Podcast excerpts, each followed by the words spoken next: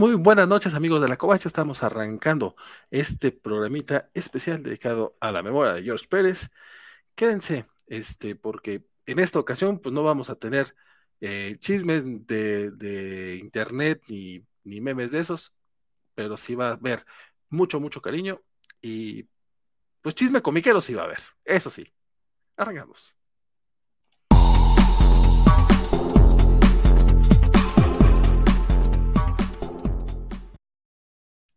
¿Qué tal? Mi nombre es Valentín García y como cada, bueno, regularmente son los martes, hoy estamos en, miércoles, en miércoles para echar el chisme cachetón.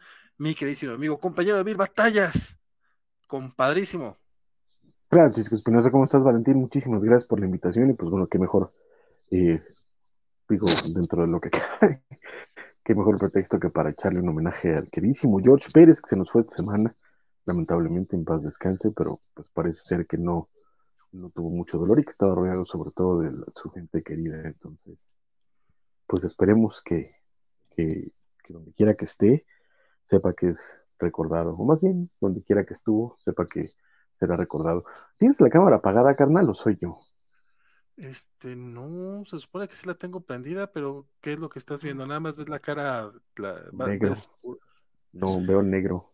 Ahí veo tu carita. Este, también el buen Axel Alonso sí me dice, ¿sabes qué? Que probablemente tengo, ay, qué, qué mala onda, este, voy a tener que reiniciar el, la computadora. Bueno, para, para tener la cámara, para, tendría que reiniciar la computadora, pues mejor vamos a pasarlo así nada más con la pura, ah. con la pura cara, con la pura foto, para no tener mayores complicaciones. hombre, pero ¿cómo? ¿Cómo? Este, eso, o, si quieres aventarte de la noticia en lo que reinicio yo todo este despapalle. Este, pues si no tardas mucho, aquí hacemos lo posible, porque tampoco tengo acceso a, poder poner los comentarios o cosas por el estilo, pero este, yo creo que sí, para que no se vea esto tan, tan gacho, porque ya hasta me sentí yo expuesto. no te sientas expuesto, compadre. Este, ya, ya parece que estoy hablando solo, carnal. O sea, sí, pero pues no. Te dejo te dejo una fotito de, nuestro querido George Pérez. Este, y los, los comentarios sí los puedes leer, aunque no parezcan este para todo el mundo, ¿ah? Según yo. no, no puedo. Pero mira, vamos a dar ahorita, ahorita este chisme. Usted no se preocupe, usted vaya a reiniciar lo que tenga que reiniciar y ahorita, y ahorita regresas y, ya le, le damos con gusto. Y pues mientras tanto, por supuesto, saludos al buen Axel que anda por ahí y seguramente no seré el único que esté con nosotros esta madrugada. Ahorita que regrese el Bombale ya podremos saludar a todos los demás. Ustedes disculparán el relajo que se ve de este lado, pero es que acomodar la camarita un poquito. Pero necesitamos, y pues sí, lamentablemente eh, iniciamos la semana con una pésima noticia, que es que eh, George Pérez se, nos fue, falleció. Eh, como saben, desde hace varios meses nos anunció que le habían detectado un cáncer en eh, muy avanzado, vamos, ya en, etapa terminal, pues, y pues ya lo que le quedaba era eh, pues reposo y, tratar de, que se le aliviara el dolor lo más posible, así que decidió no seguir un tratamiento médico porque pues una de las posibilidades eran mínimas y pues prefirió pasar el tiempo que le quedaba en casa con su familia, particularmente con su esposa, por supuesto que es la, la persona a la que más ha querido según sabemos de lo que él ha escrito de, su vida y lo que llegaba a compartir en redes sociales cuando tuvo las redes sociales.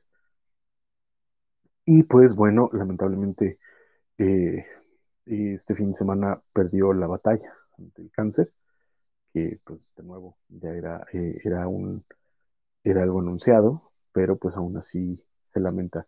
Pero también como le decía a Valentín, parece ser que, que no sufrió de mucho dolor y que su partida fue tranquila y sobre todo de nuevo rodeado de sus seres queridos y eso es pues bueno lo más importante sobre todo para alguien de, la calidad eh, moral y personal que era eh, George Pérez una persona que durante todo este tiempo en el que estuvo eh, peleando con todo esto y lidiando con todo esto siempre que salía una foto salía con una sonrisa siempre tenía un mensaje positivo para todo el mundo siempre o hablaba con, con cierto con cierta positividad acerca de su situación y de cómo afrontarla, sobre todo eso, la valentía con la que quiso afrontar eh, la enfermedad es, es eh, encomiable. Y pues bueno, de ahí en adelante, eh, desde hace un rato estuvo ya muy encerrado, ya no tenía una comunicación directa a partir de redes sociales, cosa que le dejaba a una amiga, eh, y ella era la que nos daba los, los pormenores de, de, cómo estaba George, de citas con el médico, de lo que le decían y de cómo le estaba pasando. Y durante estos meses, pues también estuvo recibiendo algunas visitas, tanto en casa como un rato que estuvo en un... Eh, no, no, era tanto un hospital, pero tampoco un hospicio, era, era algo, algo muy en medio. Y ahí recibió varias visitas, de nuevo también en su casa, hace no mucho tiempo, lo fue a ver eh, por ejemplo, creo que también Mark Wade lo fue a visitar. Este, fue donde Mary Jevins le llevó los ejemplares y, bueno, más bien las muestras de, de la portada que hicieron para este tiraje especial de JLA Avengers, que salió con 7000 copias para, para, pues de eso, como un homenaje a George Semixley. Muy buenas noches, gracias por estar con nosotros.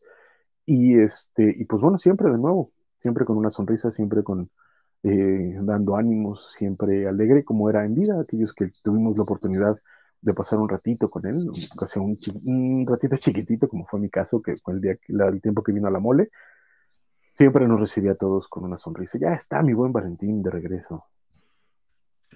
fíjate que ahorita que estás recordando su, su visita a México, bueno, una de sus visitas, porque también estuvo, si no estoy mal, no, creo que nada más vino una vez, de hecho, vino a la mole. Sí, vino a la mole nomás.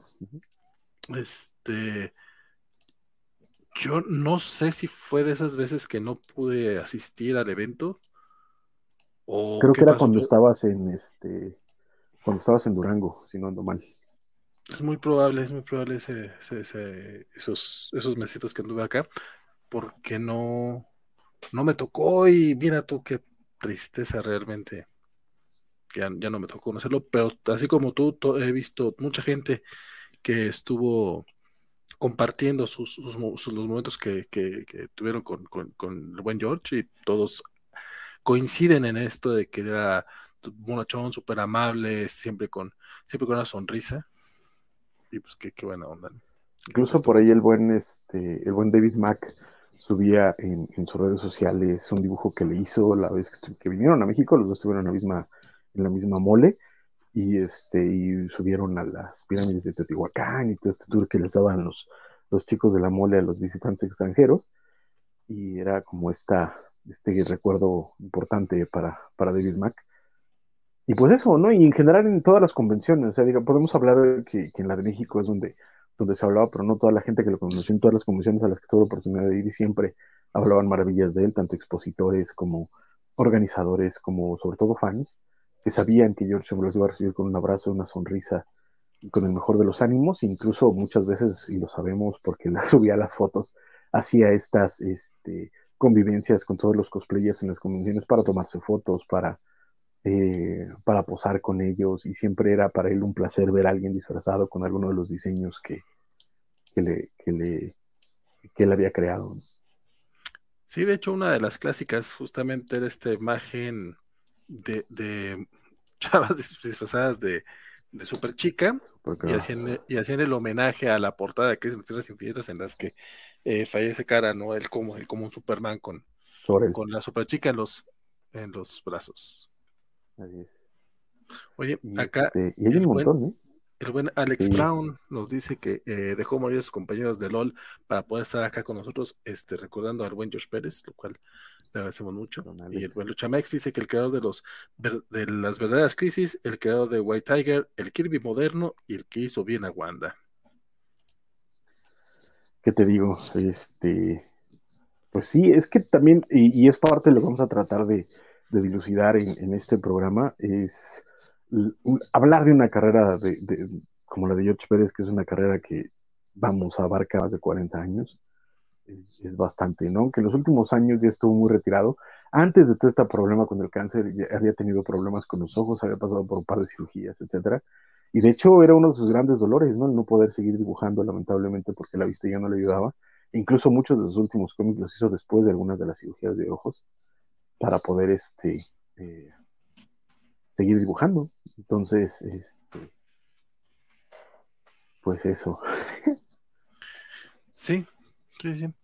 Este, de hecho, es un poco complicado hacer este, este programa, porque, como mencionas, es como son 40 años de trayectoria y todo lo que logró George Pérez, porque eh, mencionaba, bueno, eh, a la hora de estar escribiendo el, texto introductorio para este programa, este, pues sí, sí hacía memoria que básicamente, bueno, mi formación comiquera eh, depende mucho de George Pérez. O sea, digo, hace un par de semanas perdimos también a, Neil Adams, que definitivamente es un parteaguas en, en el cómic de superhéroes y su lucha por los derechos de, sus colegas y, de, propios, ¿no? De los, de los freelancers en, Estados Unidos. Claro que sí, Neil Adams fue, fue un parteaguas, pero mm, a mí no me tocó tanto ese momento.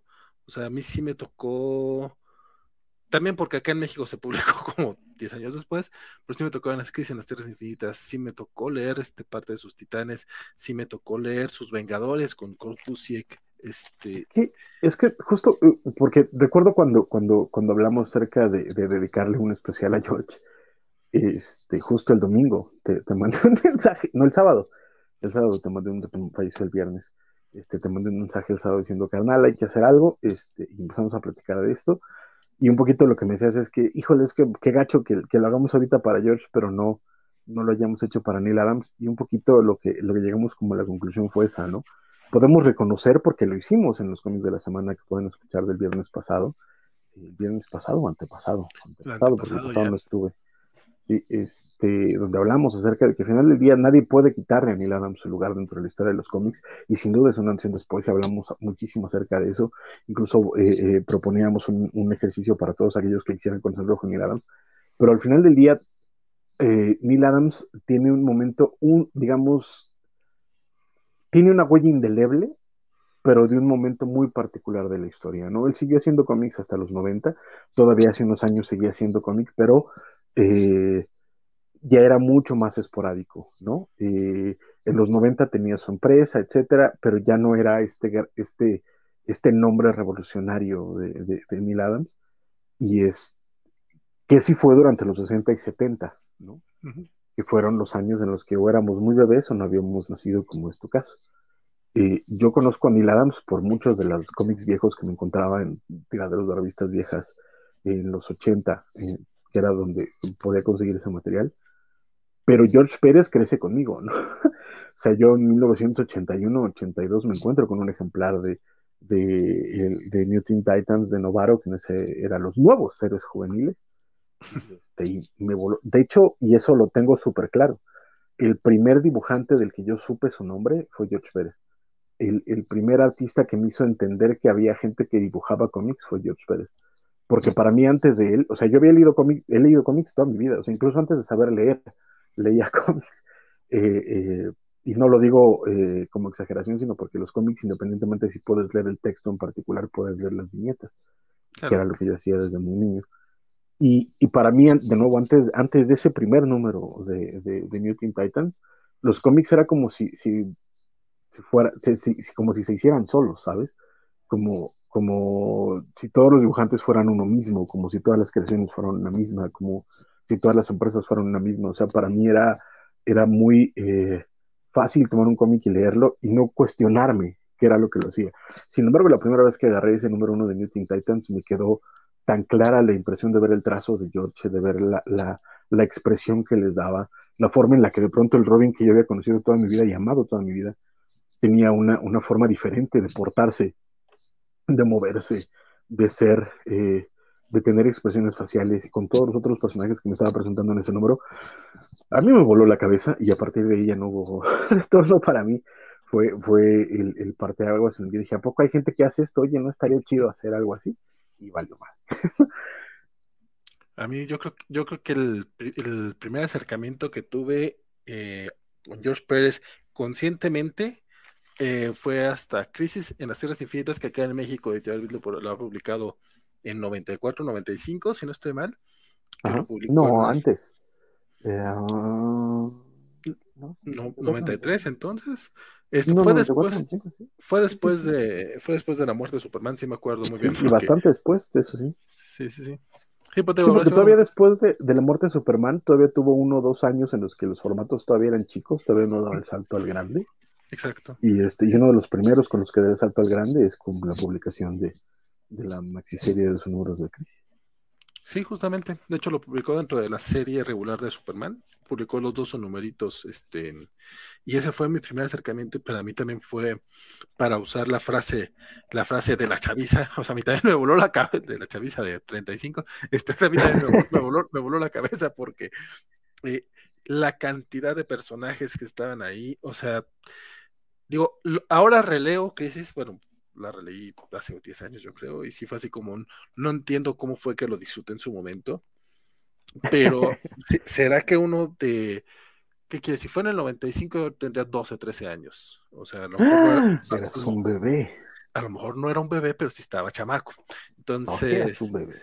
Era sí, un chicuelo. O sea, pues sí, para mí sí fue así de, seas todo lo que está pasando en la página, la cantidad de personajes que estaban, o sea, yo ya ya conocía a Sal Buscema, que, fue mi primer este, dibujante eh, fetiche, eh, McFarlane, Jim Lee, o sea, ya traía, ya traía este conocimiento ¿no? de, de, de, de, artistas, incluso valoraba también ya a John Buscema, a Rosandro, a los clásicos del Hombre Araña, pero, pero verga, pues, digo, George Pérez para mí, en Kiss en las Tres Infinitas fue así de, romperla, incluso, digo, Mark Wolfman, yo sé que hizo lo que pudo el muchacho con todo, el desmadre que tenía que hacer y con todas las series que tenían.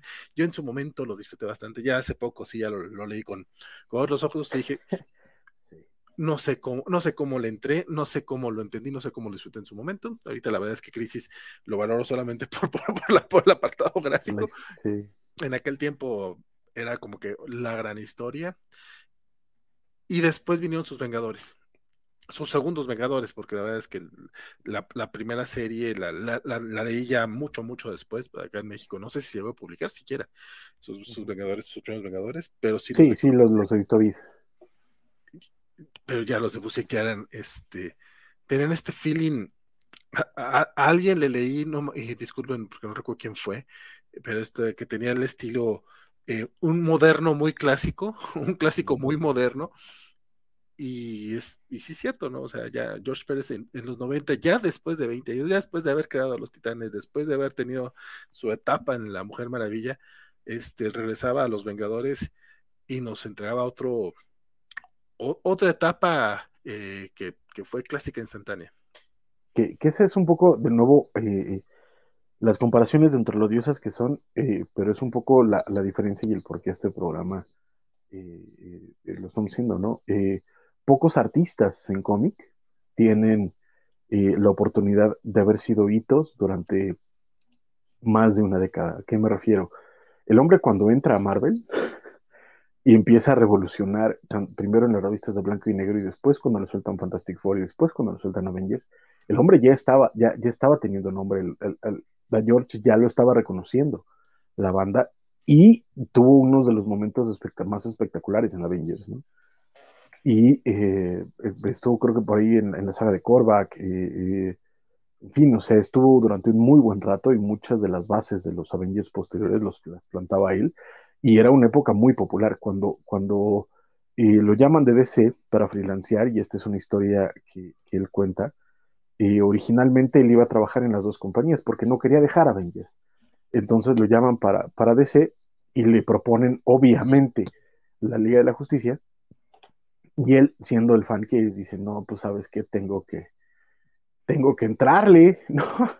Y entonces empieza a hacer la ley de la justicia y entonces se da la, la oportunidad de New Teen Titans. Y estaba haciendo tres títulos al mes y de pronto, no me acuerdo cuál fue el tercer título que también le, proponen en DC, y dice, es que entonces tengo que votar uno. Y decidió por votar Avengers este, y se queda en DC.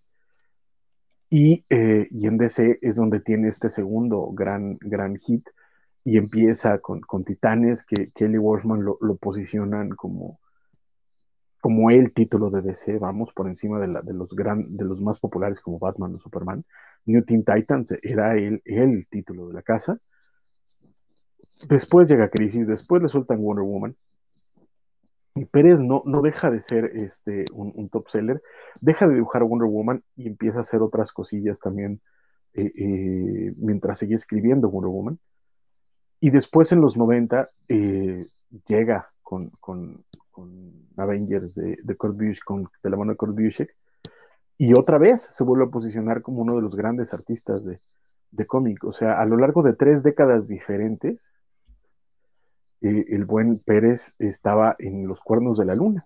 Y todavía en la década pasada, aunque no, eh, llegó a tener la popularidad que, merecía, se aventó estos Brevan de Gold con, Mark Wade y sobre todo el Legion of Three Worlds con, con, Jeff Jones durante la época de Final Crisis, que no les fue nada mal, aunque de nuevo no, era la popularidad que tuvo antes. Pero es eso, en, tres momentos diferentes, en tres décadas distintas, George Pérez estuvo, en la cima de la popularidad. Sí, acá nos pregunta Luis Juárez si vamos a hablar de los trabajos más indies de George Pérez. Por supuesto, que tampoco es que sean tantos, pero sí, sí, claro que sí. Eh, nos pregunta el buen Alex Brown que si va a estar Waco esta noche. Este, no, no sabemos si se va a conectar Waco porque hoy estuvo en el podcast con mi casa hablando de eh, Doctor Strange. Entonces, yo creo que Waco no, a menos de que ande por aquí y diga, ¿saben qué? Si me uno, él sabe que tiene puerta abierta. Este, ella dice que él recuerda muy bien la primera vez que vio el arte de George Pérez, fue la portada de Crisis en Estrellas Infinitas número 7 en una revista de Comic Zone. Dice, todavía no me llamaban la, atención los superhéroes, pero esa imagen se me quedó grabada para siempre, que es justamente la de Superchica, si no estoy mal. No me acuerdo cuál fue esa portada de Comic Zone, pero probablemente sea esa. Este, y nos dice también el buen Rodrigo Díaz Paz que él tuvo la oportunidad de conocer a, George Pérez en una San Diego Comic Con, platicó con él, platicó con él unos minutos y dice que es un gran ser humano. George, Pérez era genial con los y las cosplayers, nos dice el buen Axel Alonso, se le tenía mucho cariño y él lo supo. Y Axel Alonso también nos dice que es una pena que la mala gestión editorial hizo que saliera muy pronto de Superman durante los nuevos 52. Fíjate que sí, en para los New 52 él estuvo escribiendo Superman durante seis numeritos que a mí me está, a mí sí me estaban gustando bastante, yo estaba dibujando, ¿no? Hizo portadas, pero creo que dibujaba este Jesús Sáez, si no estoy mal. Mm. Jesús, bueno, ahorita, ahorita te confirmo, pero sí él. Pero las portadas eran suyas, así loco. Ajá, hizo las portadas que tampoco estaban nada, nada mal, nada, nada mal. Y era George Pérez eh, en Superman y este eh, Grant Morrison en, Action Comics en aquel tiempo. Y George. Y los dos se, fueron al carajo por, por gestión editorial, de hecho. pero, pero mucho más. Eh, ah, no, fue este Jesús Merino, perdón. Jesús Merino era el dibujante, Nicolas Scott, el, el, el ilustrador, el, encintador, fueron los que estaban trabajando con, con Josh Pérez en ese primer volumen, que fue nada más ese primer volumen y ya.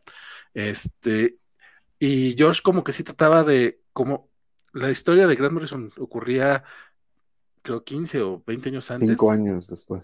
¿Era cinco, años nada más? Sí. Bueno. Sí, porque acuérdate que era, esa era como, como la, idea de, del, del eh, de los nuevos 52, es que era un título en, como en el origen y cinco años después ya como muy, muy planchados ellos. Tonterías. O sea, estaría padre si lo hubieran este, coordinado, eh, George sí intentaba hacer callbacks a lo que hacía Grant Morrison, pero resulta que nadie le avisaba que era lo que está haciendo Grant y hacia dónde iba. Entonces, fue acabó su primer arco y dijo, ¿saben qué? A la fregada, esto es mucho desmadre, yo ya no estoy en edad para estas cosas, y mira. De hecho, también, también, también contaba, este, cuando hizo Brave the Bold con Mark Wade, eh, el plan de ambos es que George terminara el primer año. Lamentablemente no lo pudo terminar porque eh, de parte editorial lo llamaron para hacer Legion of Three Worlds, este, pero no le dijeron nada. También dijeron, oye, ¿no quieres ser a la Legión? Y pues a George eh, desde siempre había sido muy fan de la Legión de Superhéroes. Y dice, pues es básicamente el único grupo de superhéroes que me falta dibujar. Este, claro que sí, quiero, quiero entrarle, ¿no? El problema es que entre que sí que no, nunca le dijeron que iba a ser parte de Final Crisis, retrasaron ese proyecto muchísimo. Y dice, pues es que el problema es que en el tiempo que me estuvieron esperando, que es lo que se iba a hacer, hubiéramos podido terminar perfectamente el año de Brave the Vault, pero pues ya me había comprometido a Legion y pues se quedó haciendo Legion. Pero esa, esa es un poco la onda. Pero, eh, y eso también te habla un poco de, de, quién es George, ¿no? Porque eh, George es tal vez de la primera, primera generación de artistas de cómic que entra al medio siendo fans, ¿sabes? Eh, o sea, más allá de que hubieran llegado porque tenían talento para dibujar o, les llamó la atención, incluso eh, porque tenían que comer, como es el caso de muchos, que no estoy diciendo que no lo necesitara George, pero sino que en esta eh, etapa de su vida, él leía cómics, él era muy fan de los cómics, amaba a la Legión Superhéroes, amaba a la Liga de la Justicia, estaba enloquecido con los Avengers, por supuesto, y, para él eran, eran estos, eh, eran parte de su vida y de una u otra forma empieza a entrar al, al, gremio como fan. Y eso, de nuevo, es parte de esta primera generación de artistas que, que entró bajo esa, este, bajo esa premisa, un poquito como el mismo Walter Simonson, por ejemplo, este, y bueno, varios de esa, de esa camada.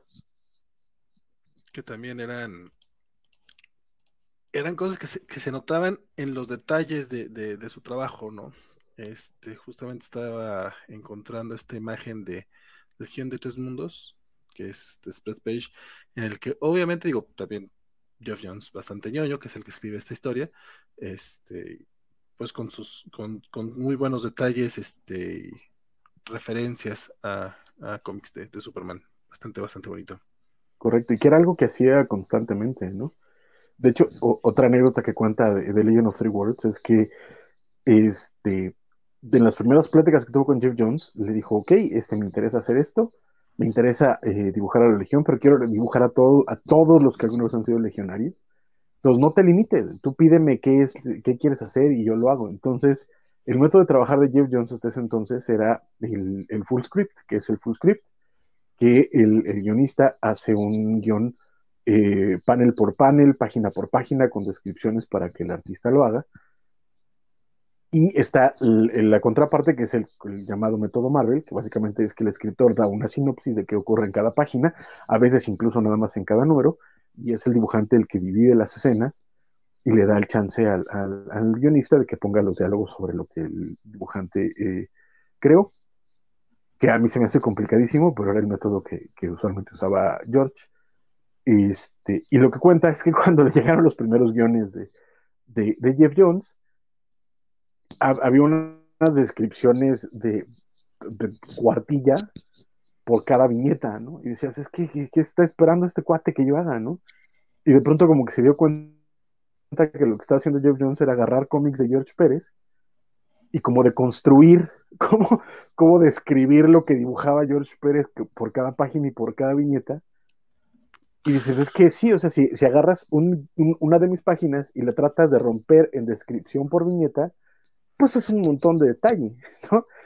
Sí. Pero entonces, entonces dices, no, tuve que hablar con él, le dije, es que no me estás dando chance de hacer nada. Vamos a, trabajarlo con, como método Marvel, tú me dices qué quieres que pase, yo lo rompo en escenas y tú le metes al diálogo. Y es la primera vez que yo un trabajo así, y fue como surge eh, ya el trabajo final de Legend of Three Worlds. Pero, pero es eso, ¿no? Como que George ya dominaba la página. De hecho, sí, no, no, me imagino a Mark Wolfman o a Kurt Busiek este, pidiéndole este, panel por panel que, se ventara George Pérez. O sea, era, era, era muy evidente que la manera en la que él trabajaba y resolvía las historias, o sea, era muy, muy de él. De hecho, de hecho por ahí hay eh, de nuevo en, el hype de, de, este, de Avengers, salió un, eh, un comiquito, un single llamado eh, Avengers Rough que era el número uno, pero de cómo se hizo. Entonces tenías el guion de, de, Kurt, que era básicamente una descripción página por página de qué pasaba, y, la, y los lápices de, de George. Y está espectacular porque puedes ver cómo, cómo eh, eh entendía las fortalezas de George y nada más decía, en esta página pasa esto. Y George se iba con eso y, paz. Y cuando lo leías parecía que había sido creado en, total sincronía. Sí, no, eh, y también eran, dos este, autores que también ya se conocían bastante bien, creo yo, o sea que sí, y conocían lo que, lo que podía hacer George Pérez y le daban toda la libertad para, para trabajarlo. Digo, pues que sí. Eh, para ñoñonautas me releí el, el, el, chulísimo, hermosísimo crossover de J.L. Avengers. Avengers. Y es que en serio, la manera tan, eh, puedo decir cinematográfica, por decir una palabra, pero este, de relatar este, las escenas. Está esta en particular que en la que están todos en pareja, cada quien están resolviendo distintas cosas. Jan y Hank están hablando de lo que vieron de cuando este, Hank golpeó a Jan, que en, este universo ellos no conocían. Está Aquaman platicando con, con Thor sobre que este, porque cómo, cómo fue que le ganó Superman. Barry y Hal hablando de, que cuando, cuando, cuando ganen, pues ellos básicamente van a morir. Pero están hablando de lo bonito que están en legados. Es, esa está bien chula. pero aparte, este, pues sí es como llevándote la que estás viendo, bueno, yo claramente se está viendo una cámara guiándose a través de todo el, el, el headquarters, el cuartel donde, donde están los equipos. Y es una cosa hermosísima porque eh, este hombre no solamente te planteaba las, eh, pues las expresiones este, faciales y el, lenguaje corporal y manejar muy bien, este, no conocer muy bien a sus personajes, también te planteaba los escenarios, te ubicaba muy bien en, eh, geográficamente y, sabía utilizar los planos eh, para contarte una historia. Correcto. Que este, pues de nuevo, ¿qué te parece si vamos, si nos vamos para atrás? ¿No? Sí, sí, sí. Este, de nuevo, ya, ya estábamos con esta introducción de que a final de cuentas George empieza en el, en el medio eh, siendo fan, ¿no? Y pues sus primeros trabajos terminan siendo en, Marvel por, por aras o mangas, ¿no? Él, menciona que en algún momento en realidad él quería empezar en DC, pero la primera editorial que le abre las puertas es Marvel y termina trabajando en las, en las revistas en blanco y negro y eh, Deadly Hands of Kung Fu y esas cosas. Y este y en una de esas, pues termina siendo el co-creador de este de, de, White Tiger, precisamente.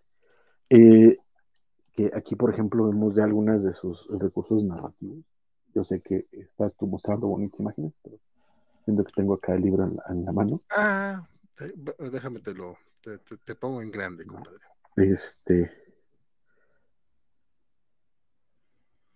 Por ejemplo. Qué cosa más chula. Y eso era. Y estos eran sus, sus, meros inicios, carnal, ¿no? Y por supuesto, déjame te la. Es que ve, por ejemplo,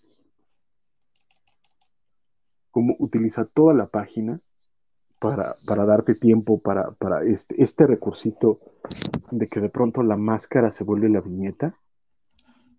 Es hermosísimo, ¿no? Y por supuesto, esta página que en los últimos días la han puesto todos, donde de pronto utiliza los edificios para darte el nombre de White Tiger.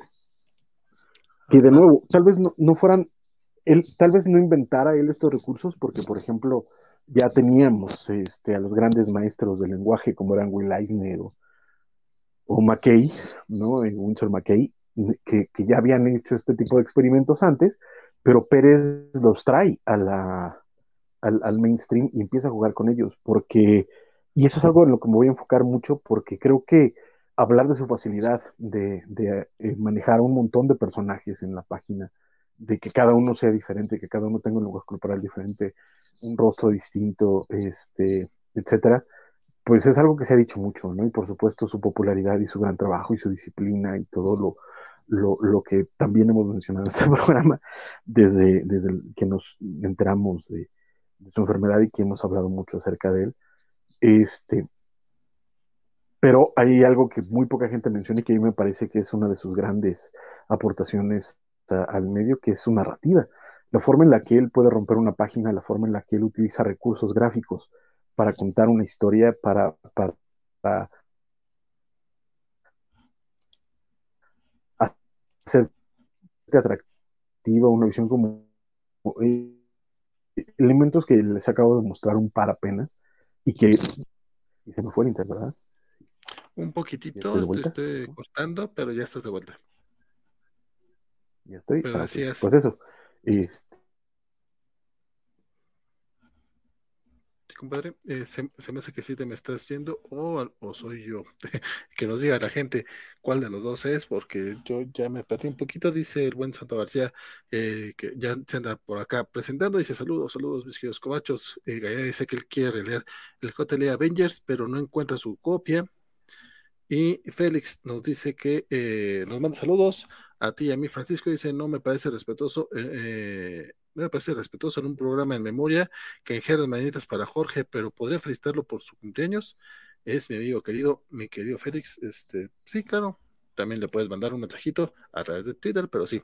Don Francisco, estamos, eh, estás de vuelta. Nos decías que una de las cosas que te gusta es este la forma en la que podría romper las páginas pues es que, de nuevo, no, no, es tanto lo que me gusta, sino es que de verdad, si ustedes, por ejemplo, eh, le rascan a varios de los mejores narradores en los últimos años, tienen a George Pérez y, eh, eh, puesto en, todo su trabajo, partiendo, por ejemplo, de, Todd McFarlane, que podamos tener la opinión de él como persona que queramos, o incluso también como artista, que de pronto también se nos fue, pero cuando estaba en el en, Amazing Spider-Man, él fue uno de los más innovadores del medio y mucha de su narrativa venía así clavada de George Pérez y no por nada el primer pin-up de Spawn que, que, aparece publicado en el número uno de la revista cuando aparece el cómic de, Spawn en Image, el primer eh, pin-up es de George Pérez porque claramente es una gran influencia para Todd McFarlane y de ahí te puedes agarrar a J.H. Williams, a Jim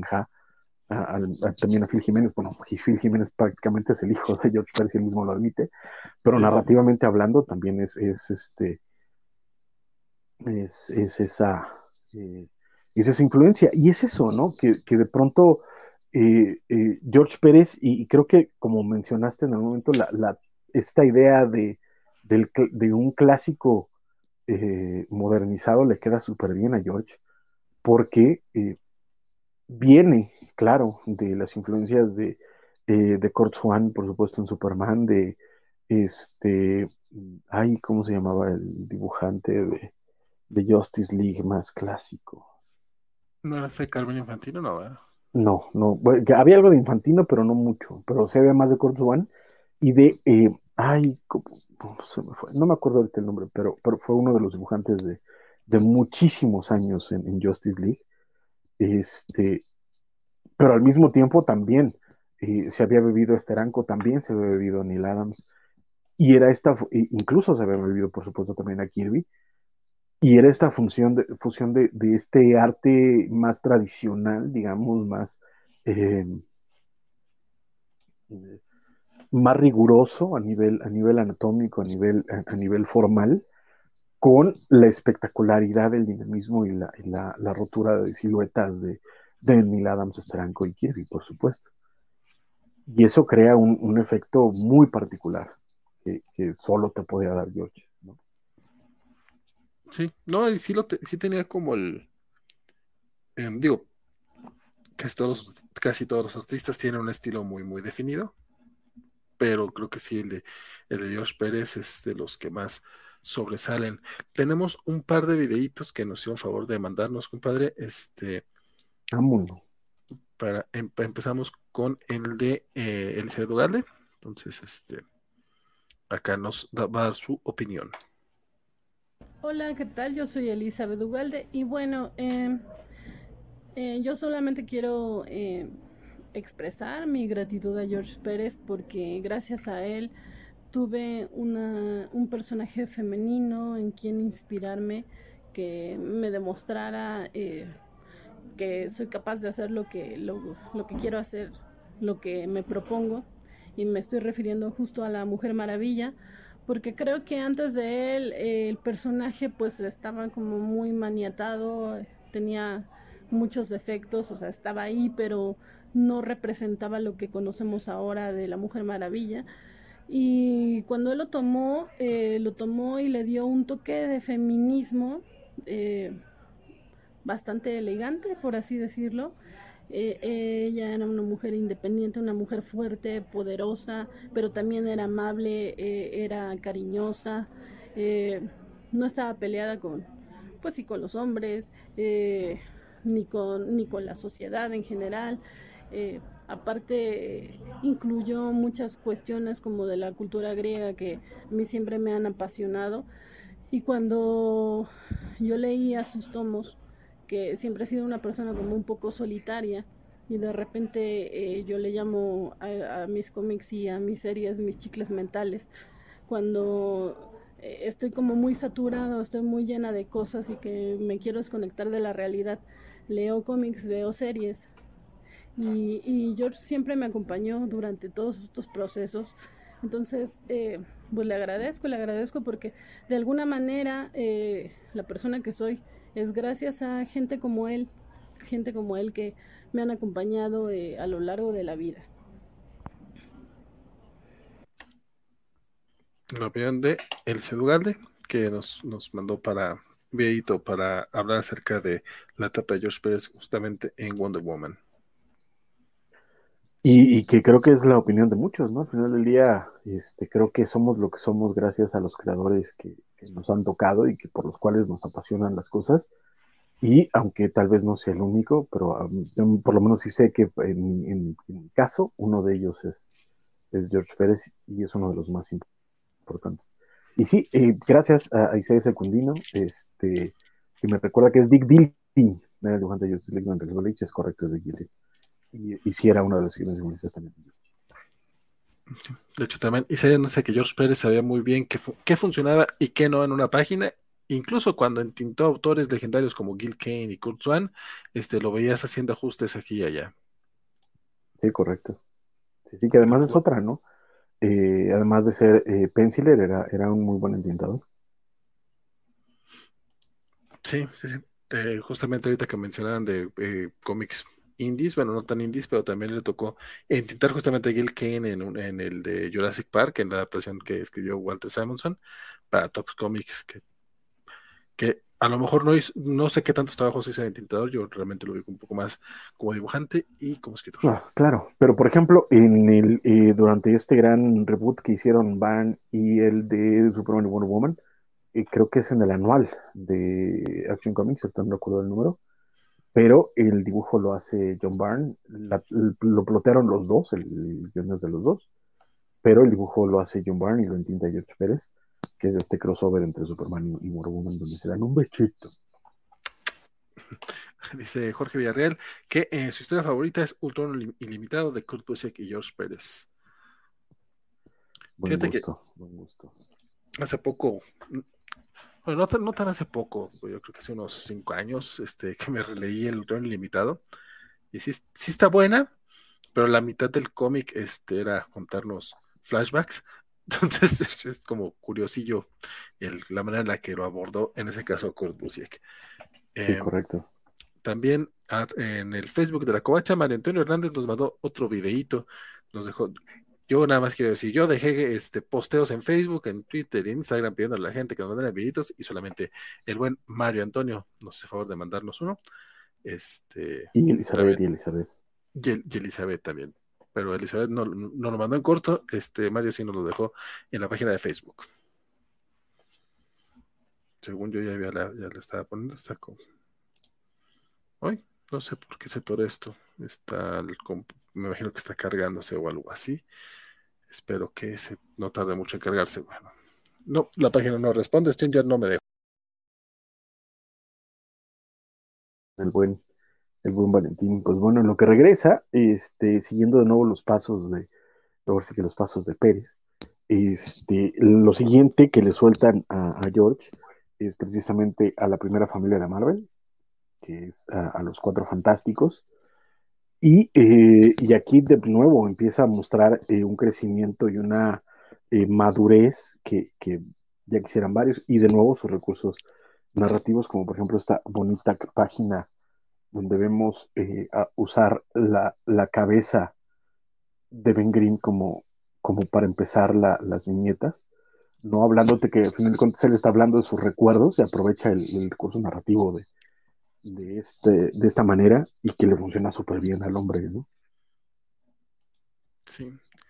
Digo, ahorita llegamos más, más adelante al, al guantelete infinito, es otra de las cosas. Qué bonito arte. Y ese es, ese es de finales de los 70, si no estoy mal, ¿no? Y es correcto. Es correcto. o sea, de nuevo, siguen siendo sus primeros años, ¿sabes? Y el hombre ya, ya era, ya era Pérez. Es lo que te digo, o sea, aunque parezca que no, ya en, Fantastic Four estaba llamando atención y cuando lo sueltan Avengers, ya George Pérez era, era George Pérez. Y por ejemplo, toda la, la, visualización de Beast en, los Avengers la, define eh, Pérez, ¿no? Y, y, esa etapa de Avengers tiene muchísimos seguidores y fue muy popular durante varios años. Por eso, porque por el dibujo de, de George que este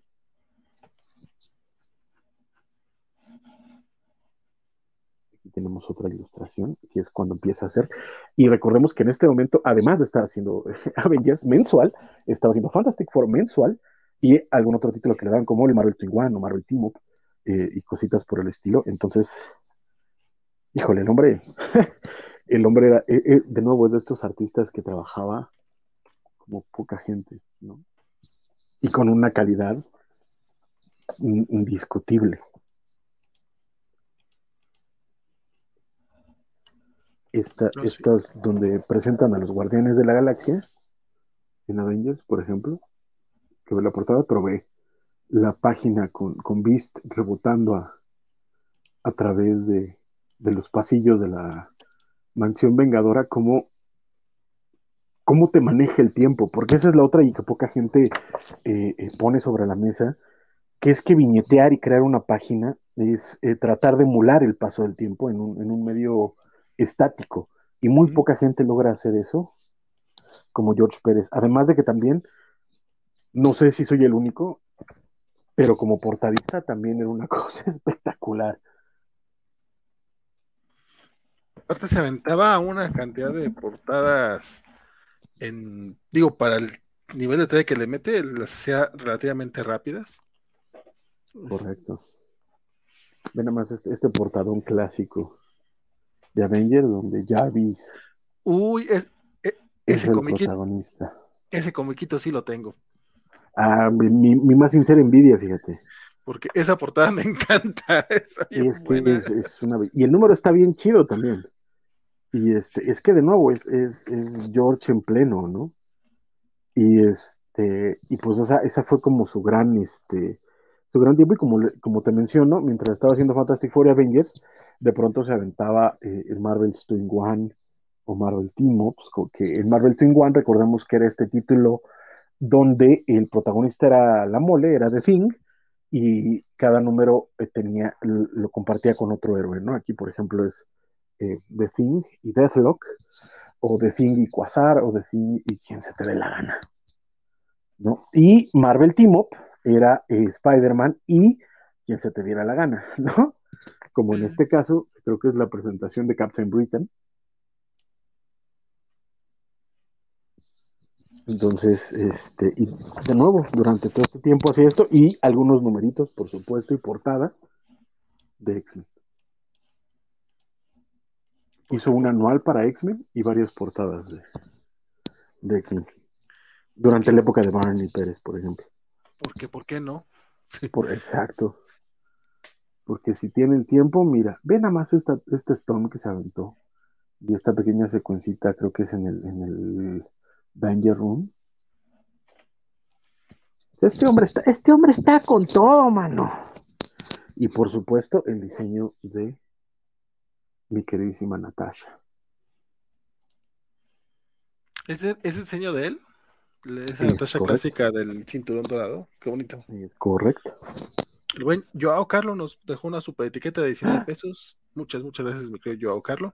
Muchísimas gracias. No estoy seguro cuál es la diferencia entre el super chat y la super etiqueta, así que cuéntanos. si, si, hubo, si se escribió. ah, ok, ok. Creo que, es por imagen, ¿no? en, YouTube se ve como, como un sticker, ¿no? Como una imagen, ¿no? Sí, justamente nos mandó así como un cafecito, creo cafecito con su tapita roja y dice tired, cansado. Ah, este, yo sé que es tarde, yo, Carlos, pero ojalá este, estés con nosotros el tiempo que puedas y si no puedes, pues bueno, ya sabes que este video se quedará aquí en YouTube durante un buen rato con, lo que puedes comentar.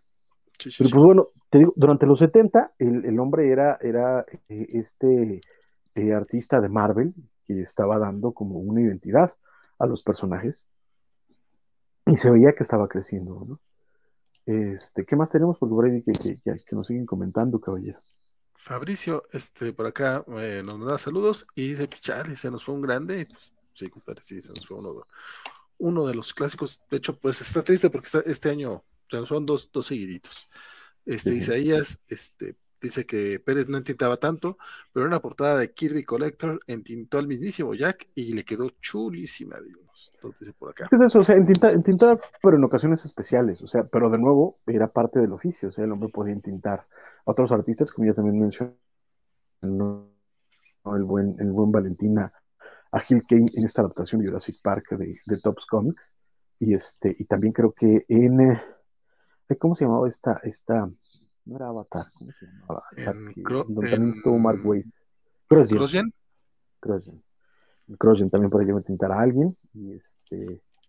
De hecho, en Crossgen, si no estoy mal, este se aventó incluso este, cuatro numeritos por ahí de Crushing Chronicles, que esos creo que acá en México no llegaron a publicarse, acá vimos nada más este, los de...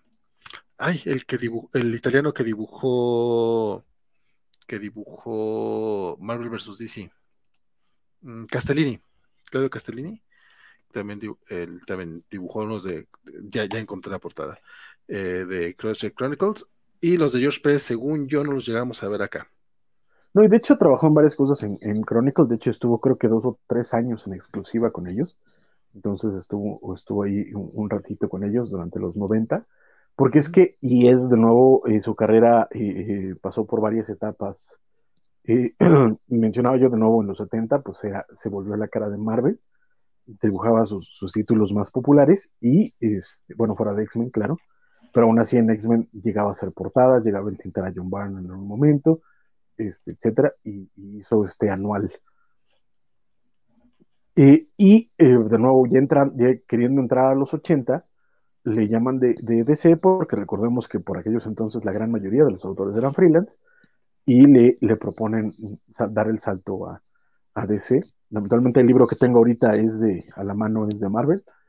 Este, pero eh, de nuevo en DC entra, entra por la puerta grande y empieza dibujando este Justice League.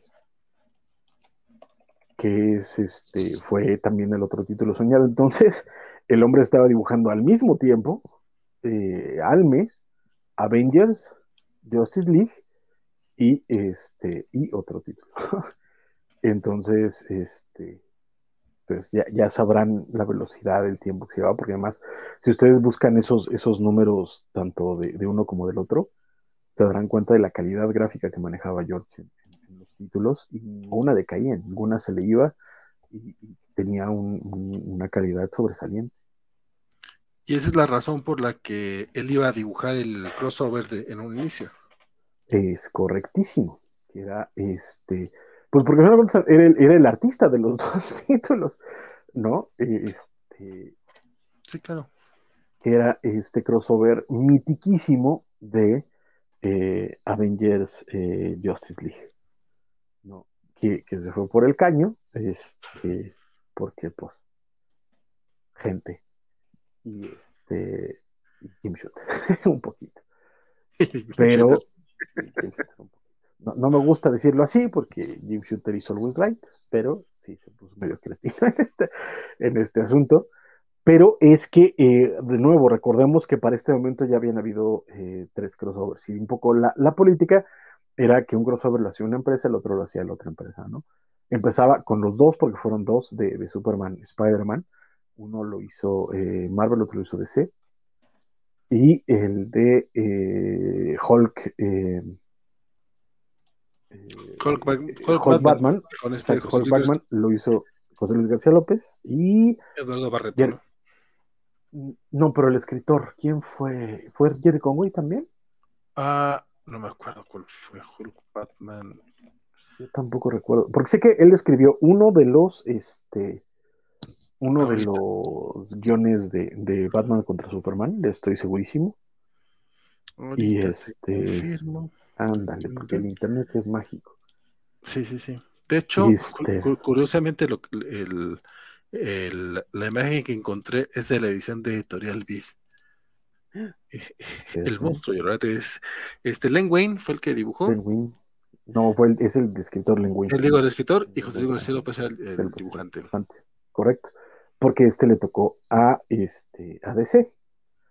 Eh, y eh, X-Men y Teen Titans le tocó a, a, Marvel. Si me preguntas, podría ser el segundo mejor crossover de Marvel DC. ¿Cuál? El de Sí, el de X-Men Teen Titans, de Simonson y... Entonces, es que yo, es que yo sí no los pongo juntos, ¿eh? Porque los de la segunda etapa fuera de, de JLA Avengers no, me gustaron mucho. Pero de esa primera etapa, creo que sí tienes toda la razón. Y de nuevo era guion de Chris Claremont y tenías dibujo de, Walter Simonson. ¿no? Este, pero un poquito era, era como este, este rollo de, de en este tira ya floja, le tocó a, a, Marvel hacer eh, el Teen Titans, ¿sabe? Eh, eh, X-Men, y le tocaba a DC hacer el Daily Avengers. Vean nomás, dibujazo de... Es que uh. Simonson aquí estaba que no creía en nadie, mano. Estaba. Ay, Jesús. Sí. Hasta, mira, hasta, sí, sí, hasta, hasta, se me pararon los pelitos. No, no, es una cosa, cosa hermosa este cómic. Muy correcto. Y de nuevo le, le, tocaba a DC y el recuento de lo que estaba pasando es que lo iba a escribir Jerry Conway, que también era uno de los eh, escritores de más tradición en ambos títulos, y lo iba a dibujar eh, George. Pero conforme iban llegando a las páginas, de pronto este, Jim Shooter empezaba a poner varios peros, ¿no? Algunos razonables, si, los lees, dices, ah, no, pues sí tiene razón, y otros que de plano no, no tenía mucho sentido. Y eh, pues era un poquito la época también en la que George había salido de, de Marvel para dedicarse totalmente a, a, a, DC. Entonces, este, pues a, al entonces editor, ¿mandé? Hubo, hubo celitos por ahí. Exactamente, al entonces editor que eran este Dick Giordano, y pues no le estaba pareciendo la, la actitud de, de, Jim Shooter hasta que de pronto pues ya los dos tiraron la toallita, se mandaron al diablo mutuamente y nos quedamos sin ese crossover, a pesar de que George dibujó un montón de páginas de ese, de ese cómic que pues nunca salieron publicados oficialmente, aunque de pronto ya hay quien este, ha hecho versiones apócrifas tomando las páginas que se conocen, que se han escaneado y que, que incluso han estado a la venta a lo largo de, los años, y los han coloreado y les han puesto los rótulos de acuerdo al guion que estaba escribiendo Jerry, eh, Conway, etcétera. Entonces, esa es la, cosa hasta el momento. Pero eh, es cuando da el salto de nuevo a DC, sigue dibujando en, en Justice League y de pronto con, con Mark Wolfman deciden hacer este, los Teen Titans. ¿Qué tenemos, mi estimadísimo? Isaías nos dice que eh, ahorita en Amazon está barato el George Pérez Storyteller de Dynamite. Y se vale mucho la pena porque tiene un poquito de Marvel, un poquito de DC y creo que hasta Sword Quest. Sí, de hecho, de, de, George hay varios libros de este de Storyteller y hay un Modern Masters de la editorial Tomorrows, que también es espectacular. También nos dice que acerca de, cómo se fue al caño este primer intento de la Liga de la Justicia y los Vengadores, este Bit sacó un artículo en dos partes con entrevistas a, a los involucrados y es deprimente pero interesante. No, es que fue, fue, estaba muerto desde que nació, porque eh, sí, Jim Shooter estaba muy, muy intransigente, pero pues también Giordano no, no, no vendía piñas. También por ahí en, en YouTube este, les, les, recomiendo, hay un canal que a mí me encanta que se llama Comic Tropes, lo hace, lo hace un, un señorcito así como nosotros, de puro cariño, este, y sube artículos, videos con artículos o ensayos, eh, creo que una vez a la semana o algo así, y tiene uno muy interesante acerca de, de esta, de esta disyuntiva de, del Justice League Avengers de, los 80, que está también interesante ver. Sí, está muy bueno. También.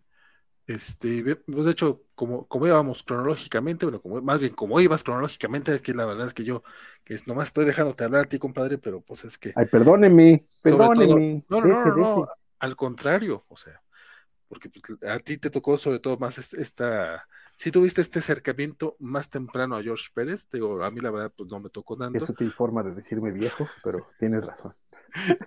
pero pues justamente eh, cuando ya está de lleno en, en DC Comics, es cuando él y Mark Wolfman se, se avientan lo que en un inicio iba a ser la respuesta a los hombres X, mi querido Francisco. De hecho, sí, traes una playita por ahí de los jóvenes titanes que nadie ha, nadie ha canjeado covacholes para que la modeles. Entonces, no, nada más lo estoy así como. Nomás así de. En el título. los nuevos jóvenes titanes. nuevos héroes juveniles. Que aparte, estos eh, Wolfman y Pérez se avientan, co-crean bueno, pues esta nueva alineación básicamente, digo, salvo, salvo el caso de, de, Garfield, de Changeling y de, y de Robin, pero lo que son... ah, también Donna. Flash y Donna. ¿También están ellos todavía? Sí, claro. Pero básicamente se entran lo que son Cyborg, Raven y Starfire, que son este, pues, pieza fundamental para, y bastante inclusiva, por cierto, para que la gente no diga este, que, que, nomás son cosas de ahora. Este, y, es un exitazo este cómic, o sea, es al, nivel de que prácticamente nomás eh, los Titanes y Batman fueron los únicos cómics que no se retconearon con, con Crisis, ¿no? Y, con, con, sus debidos problemas que fueron varios y, y que comentaremos en su momento. Pero es este, sí, correcto. Pues es que el, caso de, eh, de, los jóvenes titanes es que se vuelve un, proyecto de amor para tanto. Ay, Monde. Yo, yo, también, puedo presumir cositas. Parece excelente, fíjate, excepto porque falta un cómic. Este, porque es la versión vieja, chavo. ¿Cuál le falta tú? Vieja, chavo. Eh, creo que es el 40 y algo. Y aparte, es el tercer volumen, no tengo los primeros dos, pero es. Ah, ah no, entonces ahí, ya no. No, creo que en este es en el que incluyeron ese cómic que les faltó en los anteriores. Ah, ok, ok, ok. Porque ese son los primeros cinco de eh, la serie Baxter, es la saga de, de Ultron, digo, de la saga de, la saga de Trigon, y viene el Who is Donna Troy, que es donde pusieron ese cómic, porque sí, sí, tiene este, sobre todo esa, época de eso tenía muchos problemas. Pero, este, sí, de nuevo, este, los Titanes se volvieron un, proyecto de amor para Wolfman y Pérez porque este, los dos eran muy fans de las, encarnaciones, eh, de las encarnaciones anteriores, aunque eran bastante ñoñas las encarnaciones anteriores. Pero pues bueno, querían crear un grupo nuevo y, y darle como todo, todo este impulso y esta identidad muy, muy, particular. Ándale. No, sí, de hecho, ese número anterior, el de la última página, ese es el, que faltaría en, los cómics anteriores. Y en este, entonces es la nueva edición la que tiene. porque ese cómic, a ver, ¿puedo ver la portadita? Sí, ese es el Who's Donna Troy, que es bellísimo, bellísimo. Pero, este, en fin, perdóname que me, me interrumpiera. Este, crean este, este grupo y la, diferencia es que eh, tanto Wolfman como Pérez pues venían de Marvel y dijeron pues es que también hay que ya empezar a, creo que no es tanto la palabra madurar a los personajes pero sí como tratar de darles ciertos conflictos más de acuerdo a sus edades porque pues ya Robin ya estaba en la universidad este eh, Wally también Donna este ya también está grandecita y de hecho resulta que, este, que anda saliendo con su profesor universitario, porque en esa época eso no estaba mal visto. Este, y hasta se casó con él, fíjate. eso después tuvo consecuencias muy feas para Donna en otras etapas, en los 90. Pero eso ya es, eso ya es otra cosa. Eso ya no le tocó a, este, George, a Barf. A George no, a Wolfman sí, pero a, a, George no. Ah, ¿es de, es de Barf todavía? Todavía, maldita sea. ¿Quién lo diría? Este, es que ese fue un desmadre y, llegaremos a esto. Pero bueno, la idea es, era eh, crear estos personajes y crear una sensación de familia, que era, lo, importante para ellos.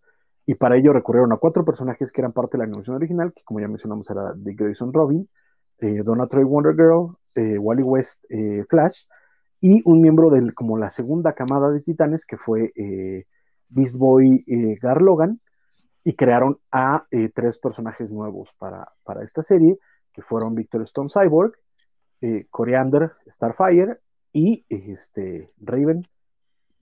¿Qué se llama? Darkon vino después, nada más era Raven. Pero, este. Pero, eh, cada uno venía como de lugares distintos y les da, les da la oportunidad de crear distintas historias. Desde policíacas hay un número excelente que se llama ¿Quién mató a Tridente? Eh, que es una historia detectivesca de Robin este, tratando de, de, averiguar quién mató a un villano. Este, porque además aparece, muerto, aparece muerto tres veces. Este, tienen el maravilloso cómic de, creo que se llama Un día en la vida, que básicamente es un cómic en el que no pelean contra nadie y cada uno de los personajes lidia con lo que está viviendo en ese momento, es, eh, etcétera. Y eh, por supuesto, este que, que, mencionaba el quién es Donna Troy, porque este, cuando Donna les, les comenta que se va a casar, eh, le pide a Robin como regalo de bodas que averigüe su pasado, porque el origen de Donna Troy es que eh, un edificio en llamas, eh, había un bebé llorando, llegó a, a, la isla Paraíso, entonces ya no sabe quiénes son sus padres, no sabe cuál es su historia, solo su primer recuerdo es ese, un edificio en llamas y llegando Diana a salvarla y se lo lleva a... Se me hace que te, estoy perdiendo un poquito, mi querido Francisco. No, no, señor, señor Espinosa, su silencio solo lo incrimina más y más. Tenemos por, por, momento tenemos este comentarios, dice es que Waco Raven Darholm es Mystic Posestos. Ay, qué güey soy. Tienes toda la razón, Waco, y con razón. Francisco dijo, no, no, esta es otra. Se me fue el pedo, no sé por qué la. Bueno, por el Raven fue por el que la, la, la saqué. Eh, Francisco estaba ahí reacomodando. Dice es que además eh, Wolfman y Pérez levantan un Team Titans de la Silver Age que era este, inleíble, más que nada por Bob Haney en guiones que estaban súper desconectados con su actualidad. Axel Alonso dice que. Fíjate que también. ¿Mm? Perdón, pero. Eh, eh, o sea, sí, sí le puedo decir lo que quieras a Bob Haney, mucho con, con razón. Pero la, las últimas etapas ya tenían un poquito más de onda, que fue cuando trataron de dividir a los titanes en dos equipos: tienen los titanes de la costa este, los titanes de la costa oeste, etcétera, que ya estaban como tratando de, de, darle al. Pero pues sí, definitivamente no era, no era la calidad que estaba manejando Marvel y que lo que Marvel y George Pérez trataron de, de, de, imprimirle con este cómic. Aunque creo que también George Pérez llegó a ser alguno de los otros numeritos de, de, los, de la última etapa de Titanes antes de los New Teen Titans, porque recordemos, esto era New Teen Titans y los otros eran nada más Teen Titans. De hecho, tenían el, el New hasta con su. con destacado de todo el rollo. No, no, estaba leyendo los, los, comentarios en los que, en los que, en los que regresabas, compadre. Pregunta si leímos su White Tiger. Este, yo la verdad no. ¿Para qué te miento? Pero Francisco, pues yo creo que si te aventabas todos los Deadly Hands of Kung esas. No, pues quisiera, quisiera pero no, eran tan fáciles de conseguir. Y a mí la revolución digital me agarró un poquito en curva. Entonces, mientras todo, la, las nuevas generaciones estaban descubriendo los cómics clásicos a partir de, de, de ah, este, a mí se me, me daba cosa, no, no leí mucho, pero he leído un par y están chidos, son muy de su época, la verdad. Y dice Elizabeth que para que no digas que no, que no se canjea, ya canjeó que modele la playera de, de, de los no titanes. Espacio, pero a ver. Pues es la portada es? del número uno. La portada del número uno tal cual. Aquí está, mire, Raven. Que no es la Darkholm, porque ya, ya, vimos que me, que me pendejé. No, es Raven, nomás es Raven, es Raven. La hija de Raven. Raven. Donna Troy, Wonder Girl. Coriander en Muta Chichi, está Coriander Starfire. Dick Grayson, Robin. Garlogan, Changeling. Victor Stone Cyborg y Wally West, Kid Flash. Estos eran los primeros New Teen Titans. Ya nos, nos recuerda el Kid buen... Flash, todavía era Kid Flash, fíjate. No era Flash, ¿Qué, era Kid Flash. ¿Qué, qué tiempos aquellos? Nos recuerdas que Wago que eh, al menos para la serie de Titans le pusieron Rachel Roth a Raven como identidad este. Sí, ¿No, no, fue. De, después ya le hicieron muchos retconeados de nombre, pero, pero originalmente solo era Raven. Pregunta Richard que si va llegando Hola, tarde, Richard. este, poquito, pero todavía vamos en los 80, tú no te preocupes, compadre. Y Elizabeth dice que está bien bonita y que la playera también. Que muchas gracias. Eh, ah, pues muchas Francisco. gracias. Te diría que muy a la orden, pero con esta es una casa de campaña, entonces. Pero eh, seguramente puedes encontrar una de tu talla en el rock show los sábados con el buen César Trejo, que es el que me la vendió. Ahí búsquenlo y, igual tiene más chiquitas. No, este, de, los, de los titanes también. de los titanes yo también tardé un ratote en, en, leerlos, porque acá los traía, como mencionas, Novaro, pero pues a mí no, no me tocó Novaro, a mí me tocó la, época de Vid.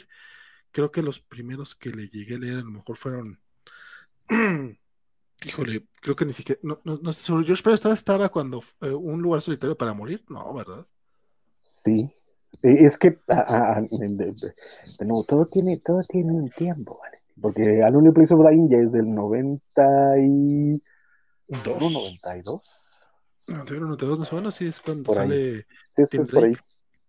Ajá, ese es el origen de Tim Drake. Pero, este, pues, regresando a, a Teen Titans, ahí lo interesante es que, aunque ya tenía un estilo muy claro en toda su etapa anterior, en, en Teen Titans afianza mucho más, tanto, por supuesto, el estilo, como de pronto estos paneles como el que nos estaba mostrando antes de que me desconectara yo, el buen, el buen Vale, donde de pronto tienes estos mountain shots, pero perfectamente bien diseñados, donde puedes seguir la acción completa, donde eh, tienes un montón de detalle, pero no se te amontona, que es lo que de pronto llega a pasar con otros artistas que quieren tener este tipo de trabajo, que de pronto todo se les, se les, se les eh, eh, no te escuché, pero sí. Eh, pero hay, muchos. Este, pero George siempre supo que al final del día lo importante era la narrativa y que entendieras lo que estaba pasando y es un maldito maestro de los planos. O sea, es un sujeto que te puede poner cosas en primer, segundo, tercer, cuarto, quinto plano en un panel y, cada uno tiene una calidad de línea distinta y puedes llevarlo. Y de nuevo, en New Teen Titans ya eso está perfectamente planchado. Incluso de pronto juegos narrativos mucho más interesantes en, New Teen Titans. De pronto incluso eh, eh, pasaba figuras en lápiz de color para que el colorista la trazara y tenías figuras en, puro color rojo, nada más era la silueta en rojo, que se sobreponía sobre, sobre el dibujo más tradicional y creaba unos efectos muy, muy padres. Este, hay un número eh, espectacular donde eh, The Brotherhood of Evil eh, secuestran a Raven y la torturan y, tienes a esta persona que se llama Fobia que la está eh, torturando psicológicamente. Tiene unos paneles.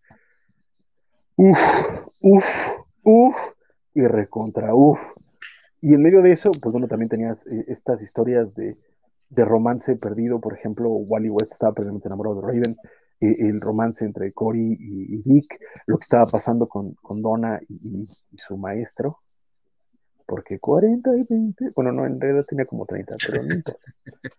Este, y pero, este, pero, era divorciado el, hombre, o sea, sí, sí había ahí cosas raras.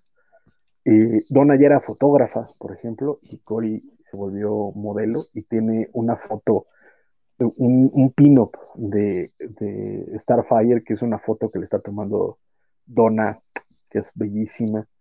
Este, la, cuando, presentan a Terra y de pronto eh, toda la línea dramática de Terra, que afortunadamente por primera vez en muchísimos años pueden encontrarla ya en español eh, pueden encontrar el contrato de Judas por parte de, Televisa. Que apenas salió este año. no, el año pasado. ¿El año pasado? Pues estamos en 2022, carnal. No seas así. Sí, o sea, apenas. Ah. Es que justamente eh, pensemos que eh, New Teen Titans sale en 1980 en Estados Unidos.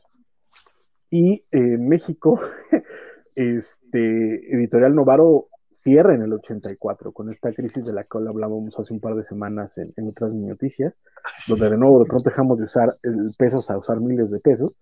Ese es el, quiebre de Novaro por completo.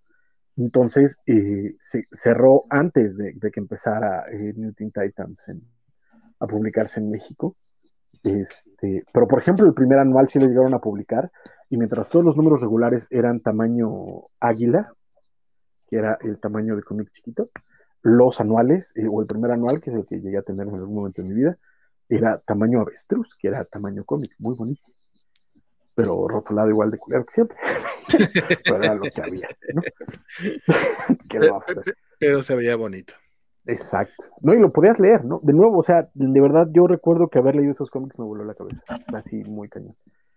Y, este, y eran eso. Y, eh, en este proceso estuvieron cinco años, de 1980 a 1985, al punto de que cuando la editorial empieza a querer cambiar de enfoque de negocios, en 1984, y deciden em, empezar a tirar cómics exclusivamente para el mercado directo, eh, porque todos sus cómics se, manejaban en dos mercados, el mercado directo y el mercado de newsstand, que era el que encontrabas en farmacias, en puestos de revistas, en supermercados, etc. Y de pronto eh, eh, empezó a tener tanto, tanto impulso el mercado de coleccionismo y de las tiendas especializadas que quisieron empezar a enfocarse a ese mercado y decidieron hacerlo con sus dos cómics más populares, que fueron New Teen Titans y La Legión de Superhéroes. Y los dos salieron con un tipo de cómic llamado Baxter, por el tipo de papel en el que estaba impreso, que era un poquito de mayor calidad, y también, por supuesto, el cómic era más caro, y salieron con, lo, con la saga de Trigon, que fueron cinco numeritos. Y esas no, no estaban, este... Estoy buscando, según yo, estaba buscando el, contrato de Judas, pero no lo encontré aquí. Este, y, e, y esa no, no, salió así en, en, ambos, o sea, fue directo y solo directo. Eh, es que ahí está la onda. Haz de cuenta que en 1980 tienes New Teen Titans volumen 1. A partir de el número que acabas de mostrar en, eh, en portada, ¿sí fue a partir de ese número? ¿De cuál? Bueno, este, eh, en ese anual que tienes, a partir de un número, ahorita no recuerdo cuál, ese volumen 1 se convierte en Tales of the New Teen Titans, como se ve en la portada de este número de, del contrato de Judas. Ah. Y sale el primer número de New Teen Titans, volumen 2, que era la edición Baxter. Entonces, durante un año, el Tales of the New Teen Titans publicó historias nuevas y en la revista Baxter publicó historias nuevas. Pero después de ese año, en Tales of the New Teen Titans empezaron a reimprimir los cómics Baxter. No sé si me estoy explicando, porque sí está complicado. Más o menos, sí. ok. Pero, o sea, durante un, durante un tiempo... Este, hubo dos revistas. Hubo dos revistas.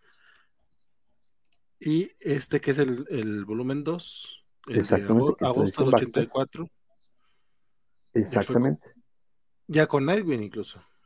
Exacto, porque eh, ya, eh, que curiosamente, eh, más o menos por la temporalidad, esta edición Baxter se estaba publicando al mismo tiempo que el contrato de Judas en la edición normal, en la edición Ustan. Mm. Entonces, de nuevo, George Pérez está dibujando dos comiquitos. Y en la edición Baxter, por la tecnología que estaban utilizando para imprimir, de pronto a Pérez se le ocurrió la buena onda de decir, pues voy a dibujar unos, unas páginas en puro grafito porque se me ocurrió y se ven bien coquetas porque así es ese hombre y las salieron en puro grafito. Y eh, después, y cuando está terminando como toda esa etapa precisamente de ese primer año del Baxter, es cuando eh, sale la, la maravillosa. Oye, yo creo que Luis Juárez puya. Sí, es lo que te iba a decir. A mí se me hace que Luis Juárez te, te está atacando, micro Francisco, porque nos pregunta si la Legión de Superhéroes alguna vez fue popular. Pues sí, señor. Así es, así es. Hubo, de nuevo, había un momento en el que había dos cómics de DC, Mutant Titans y Legion of Superheroes, justo cuando X-Men estaba en su, en su apogeo. Pues que también eran los, los cómics de adolescentes y eran también como un poco la respuesta, ¿no? Por parte de DC al éxito de lo que está haciendo en Claremont en Los Hombres X. Un poquito sí, pero la Legión ya llevaba así mucho tiempo, ¿eh? La, Legión, no, no popular, pero ya tenía como esta onda de, ir evolucionando los personajes. La ventaja que tenían con la Legión Superhéroes es que como era el futuro, no tenían que tener tantas restricciones. Entonces, desde que Jim Shooter empieza a escribir en el título de, la Legión Superhéroes, los personajes empiezan a crecer, a crecer, a crecer, se empiezan a casar, se empiezan a, se empiezan a morir. Y hay una evolución constante en la Legión Superhéroes. Y para este momento, eh, Paul Levitz y Kit Giffen ya habían hecho eh, a la Legión Superhéroes un clásico. O sea, recordemos que de nuevo, más o menos en, los mismos años, estabas leyendo este, Days of Future Past, estabas leyendo eh, el contrato de Judas, estabas leyendo el, este, la saga de Trigon y estabas leyendo The Great Darkness Saga. en Legión Superhéroes. O sea, puro, puro big hitter ahí, ¿no? Entonces, sí, la Legión Superhéroes fue un momento popular y por eso lo mandaron a la edición Baxter también. Pero por ese mismo movimiento, este, DC decide que es momento de simplificar sus, sus cómics, sus líneas temporales, un poco porque, eh, de nuevo, Wolfman y Pérez se sientan con Julio Schwartz y con los otros editores de, DC y dicen, oigan, chavos, ¿no se les hace que ya esto es un desmadre? Y proponen hacer Crisis en Tierras Infinitas y eh, empieza en 1985 la salida de Crisis on Infinite de Mark Wolfman y George Pérez, que cambiaría la cara de los cómics para siempre, para bien y para mal además. Sí, justamente porque, porque de entrada, eh, por el caso de DC, duró, ¿qué quieres? Unos 15, 20 años, o sea, que era una sola continuidad, un, solo universo y de jocotes, y ya los otros eran historias imaginarias. Fueron ah, como hasta Infinity Crisis, hasta Infinite pues, Crisis. Pues son como 20, como 20 años más o menos. Que, hace ratito decíamos, 20 años no son nada, mira, a, la gente de aquella época, o sea, a los cuarentones de, de los años 2000, se les había dicho, pero tan pronto nos quitan, bueno, a, lo mejor hasta añoraban este el multiverso como tal, ¿no? Este, a mí pues por eso, por eso lo regresaron. por eso Porque uno de ellos era Dan desmadre. sí. Este, que justo aquí, bueno, esto se publica en Estados Unidos en el 85, ya, ya comentamos acá, lo vimos por el 94, 95, lo vimos casi 10 años después, pero este ya es el universo que yo conozco como tal. Este, lamentablemente los titanes de Wolfman y Pérez en general están inéditos aquí en México, o sea, no ha habido una serie así bonita ni nada. Fíjate que ay, no presumí estos, que de hecho estos este, me los regaló el buen Iván Martínez, este amigo de, la covacha por acá, este, que son justamente unas sesiones de Planeta de Agostini españolas que llevaban el, perdí el tomo uno, cómo me da coraje, pero eh, traían justamente los titanes en un formato eh, un poquito más chico que el, que el cómic normal, pero no, no completamente media carta, y yo no sé por qué aquí en México no tenemos este tipo de, ediciones, pero bueno. Esto comparto, comparto, comparto, la duda. O sea, después de que Novaro dejara de publicarla, en realidad no, volvemos a ver a los New Teen Titans hasta muchísimo después. Digamos a ver, por ejemplo, los de los de Dan Jorgens. Eh, y, nada más dos que tres tallings. No sé por qué. Fueron nada más estos tallings relacionados con los gigantes milenarios de Superman o cositas así. O el, o el Alone Place of Dying, que también se publicó en, Batman, en formato chiquito, pero se publicó en Batman. Sí, sí, Si de repente se cruzaba algo, teníamos poquito de los titanes. Pero muy poco. Eh, pero muy poco. Y aún así, pinche Beat se animó a sacar los eh, este de piedra, papel y tijera. El, pero es que es hermoso. Está chingón, no, no, tengo broncas, pero te animas a sacar un Elseworld de los Titanes sin estar publicando los Titanes, una decisión medio extraña. pero, es que pero es que, ¿sabes qué pasa? Ese es uno de los graves problemas que tenemos en México. En México, por ejemplo, no tuvimos el Flash de Mark Wade, al día de hoy. Se deja tú en su momento, cuando salió, en, México no tuvimos el, Flash de Mark Wade. Y ninguna editorial le interesa sacar el Flash de Mark Wade, por ponerte un ejemplo. De nuevo, la Legión de Superhéroes, no, después del cierre de Novaro, no ha tenido una sola reimpresión. No, no. De hecho, apenas, apenas Televisa está sacando la reimpresión de la Liga de la Justicia de Morrison. Incluso, exacto. Incluso la Liga de la Justicia pre-Morrison no, tenemos nada. No se ha reimpreso nada de, la Liga Oaxaca, no se ha reimpreso, bueno, fuera de, lo, de los números de crossover de la muerte de Superman.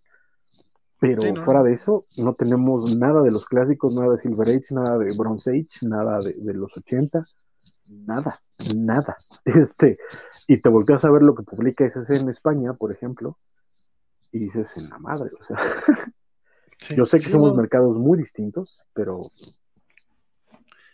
Sí, está muy rara la decisión, incluso a nivel Latinoamérica, ¿eh? de, repente tú dices, oye, ¿por qué no se publican etapas de, eh, de clásicas? O sea, hay, hay mercado, hay lectores que jamás la leyeron y que la quieren leer o digo, o que si la leyeron, la leyeron en digital y que todas la quieren tener, porque pues, son, son etapas, eso, son etapas clásicas, son etapas formativas, son cosas que muchos de los cómics actuales no los podrías entender sin estos cómics y por alguna razón no se han traído. Uno de, uno de ellos, eh, los titanes de, de Wolfman y Pérez, pero ahorita que están mencionando, Crisis en las Tierras Infinitas, que este, al ser un evento, este sí lo han traído por lo menos unas tres, cuatro veces. Que afortunadamente, de nuevo, como dices, como lectura, yo no, no, no está en mi top de recomendaciones, más allá de como curiosidad.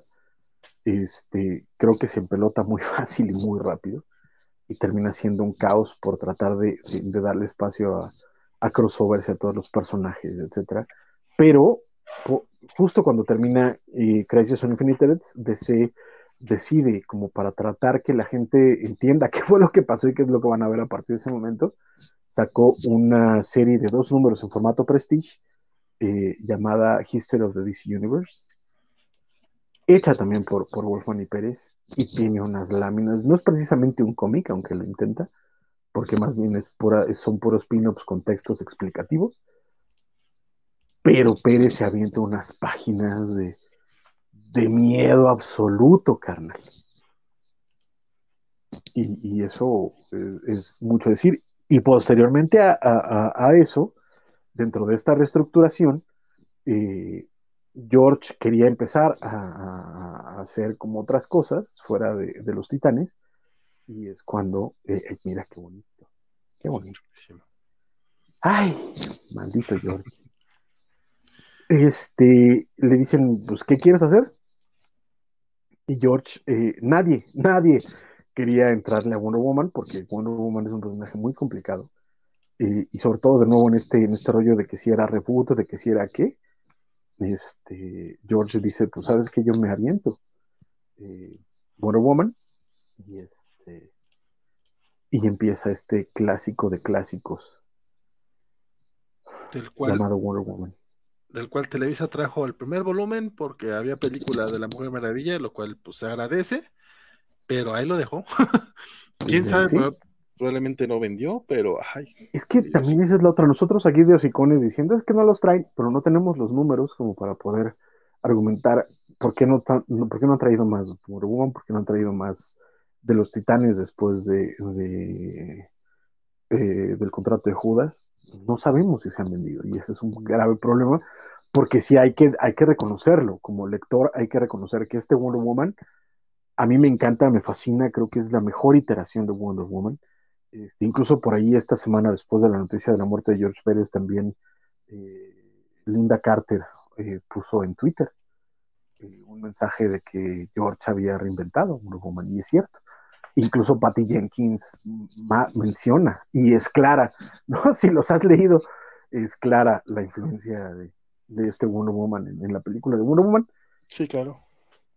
Pero eh, sí, para lector moderno tiene demasiado texto y puedo entender que haya gente que diga, esto no me lo voy a leer porque me voy a tardar media hora en terminar un número cuando cualquier otro me lo lee en cinco minutos. Pero... Pero también, cuando, cuando, cuando te acabas un cómic en cinco minutos y nos pasa, este, sí sientes así como que un poquito estafados, o sea, entiendo a lo mejor, yo creo que por eso nos gustan los cómics actuales de Peter David y de Jean-Marc de Matías, porque están como en el punto medio de suficiente, suficiente carnita, como dices tú, pero no tan, no tan verboso como los cómics ochenteros. Creo que un poquito más Peter David, creo que James de Matías sí se quedó todavía en la parte de, de, sobre explicar ciertas cosas. Lo hace bien, indudablemente, pero creo que de pronto sí es es más worthy de lo que debería, pero esto sí, eh, es que de verdad, o sea, si, tú escaneas dos páginas de esto, son, eh, son kilos de texto, ¿no? Pero vale la pena, cada texto vale la pena, cada explicación, cada, cada eh, parte emotiva, cada, cada momento. También los primeros números, los, estos diálogos los hacía Lynn Wayne, por ejemplo.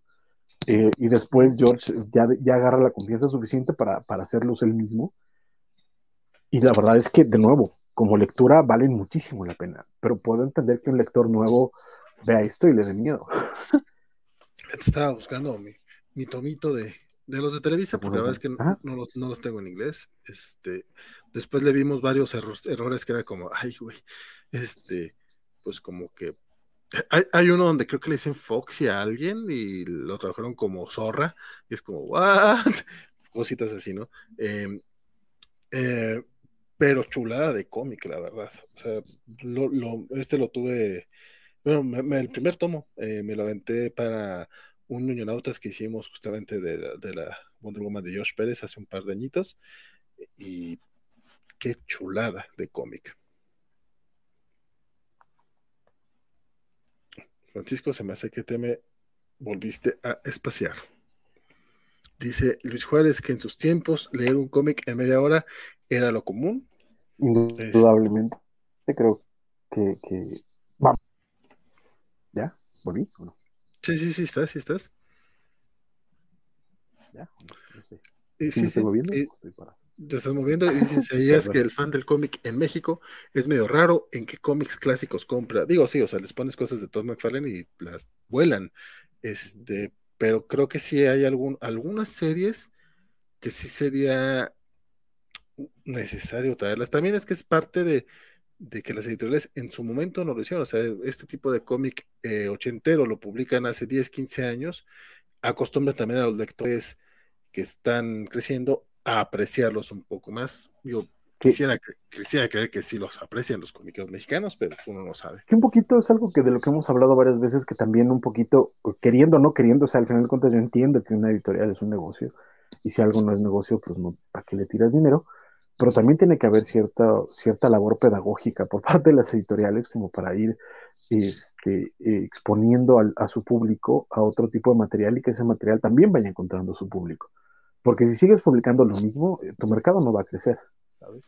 Y se va a quedar estancadísimo. Entonces, vas a terminar haciendo la, la, vigésima edición de La muerte de Superman o de, de, Nightfall, pero no vas a salir, ajá, o no vas a salir de, de, y no vas a salir de eso. cuando tienes un mundo amplísimo. ¿Eh? Ya, porque me duele. Este, me lastimas, Valentín, me lastimas.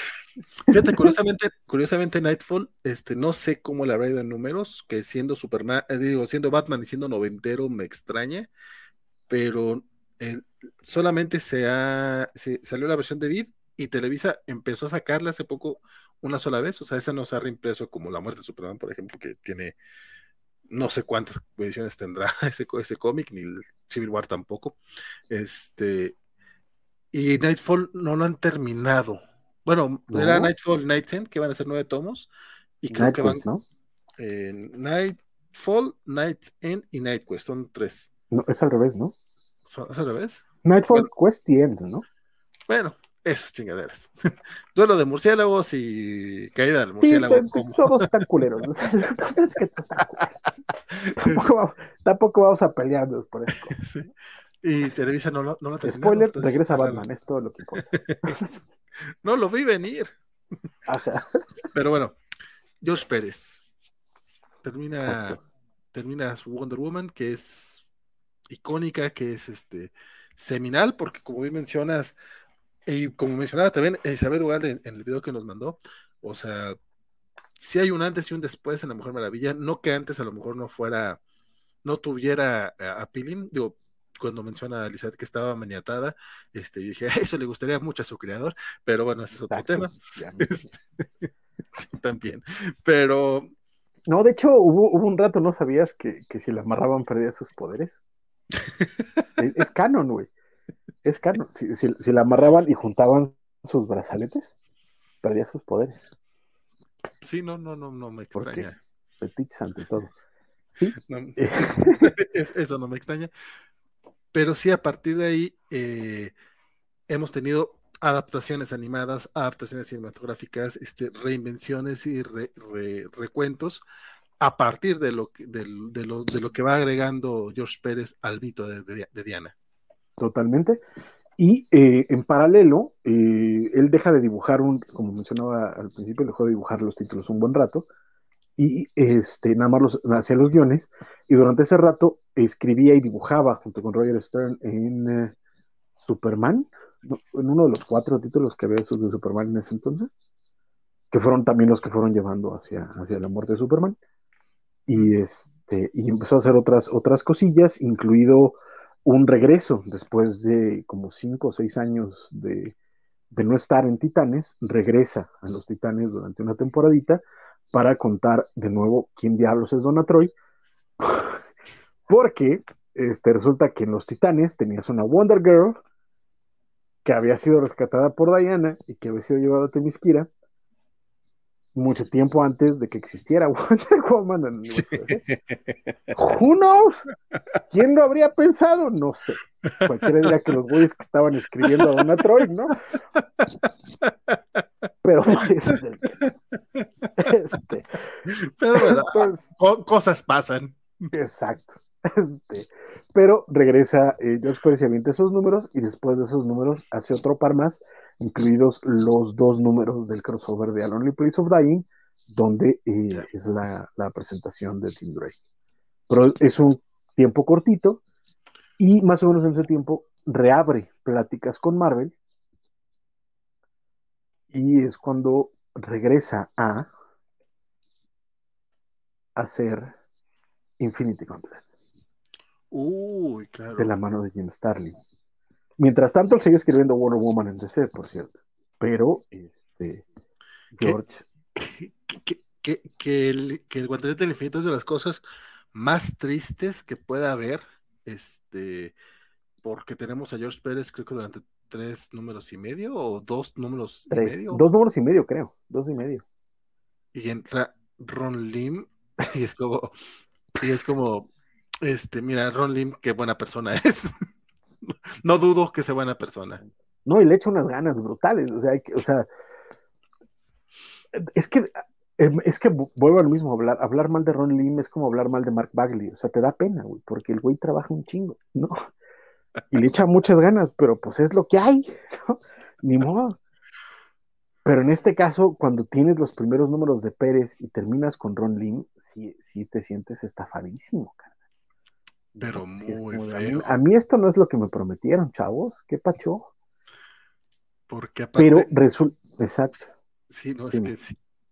Es que justamente las páginas que se avienta cuando está presentando a Doctor Strange, al Hombre Araña, a los Vengadores, estoy buscándolas para ponerlas porque son una cosa hermosa.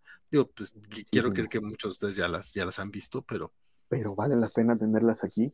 Porque de nuevo, y es, es que entendamos esto, aquí ya estamos hablando de 1991. Y George Pérez sigue creciendo. Estamos hablando de un hombre que ya para estas alturas iba para las dos décadas de actividad profesional y seguía creciendo. Cada cómic que hacía era cada vez mejor. Recordarán hace, hace un ratito que les mostraba las primeras páginas de White Tiger y el hombre ya era algo, ¿no? Las páginas de Fantastic Four ya tenía con queso, las páginas de Avengers ya era como de, oye, qué emocionante. New Teen Titans, este, es un paso adelante. Crisis es un paso adelante. Wonder Woman es un paso adelante. Infinity es un salto adelante. O sea, el hombre no tenía, no, no, no podía hacer nada mal, la verdad.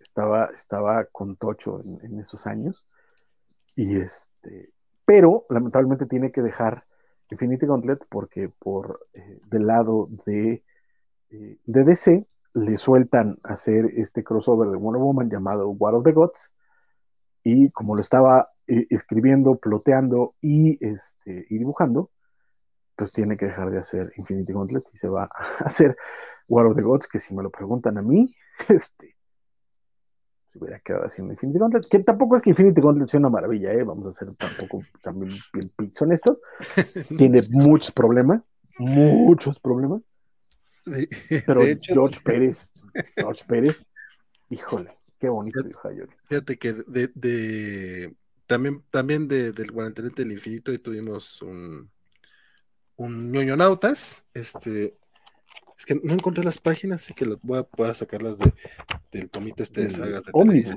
Omnibus, sacas Omnibus. Sagas Omnibus, que, fueron unos grandes tomos de Televisa, la verdad es que... Dos, y nada más dos, y en los dos hay cómics de George Pérez, por cierto. Ah, sí, porque Futuro Imperfecto. Es correcto. muy correcto. Este, Qué velo, o sea, el hombre, el hombre regresó a Marvel diciendo, les voy a demostrar cómo he crecido, y Dios mío, sí había crecido un montón. porque aparte eh, lle- son páginas que llevan diseño, llevan su, como mencionabas, la narrativa. Este. ay, Y un montón. Esa es, eh, eh, qué hermoso. esta del Capitán América con, con la bandera atrás, este, ma- manejando el dramatismo y de- manejando y presentándote a los personajes Que ahí, por ejemplo, podrás decir, es que es el color. No, señor. O sea, George, desde el trazo, te está planteando cómo manejar el color para dar la- las, las, las interpretaciones. Es, es que, híjole, es que ya desde la portada era otra cosa, ¿eh? Yo, eh, eh, entrando acá a los, a los, este, a las cosas personales que a nadie le importan, yo la primera vez que veo la portada de Infinity Gauntlet fue en la convención de San Diego del 91, que es la única que vida. Y era esta mantota arriba del stand de Marvel. Ah, te mamaste. Qué bonito. Y yo veía eso y decía, es que, ¿qué es eso, cabrón? Sobre todo porque yo recuerdo que de chavito Thanos me había volado la cabeza. Qué, qué hermoso dijo este cabrón. Y de pronto alcanzaba a leer la firma de George Pérez y de nuevo, el único pinche gigante en mi vida que yo sé cómo se llamaba era George Pérez y John Byrne. Y era como de, ¿qué es eso? Y unos meses después, llegando, ya, ya estando en México, me topo el número uno de Infinity Gauntlet en un Sanborns, en el Sanborns de, de la Glorieta del Ah. Riviera afuera de, de División del Norte, y costaba cinco pesos. Cinco pesos. ¿Qué, Porque el, el cómic era de unos 50. qué, qué tiempos aquellos? Y no tenía un peso, carnal. Uy. Y dije, ¿sabes qué? Me vale madre. Y me quedé como dos horas dándole vueltas al Sanborns, pidiéndole a la banda un peso para mi camión, Sí, me habías platicado esa. para comprarme el pinche cómic.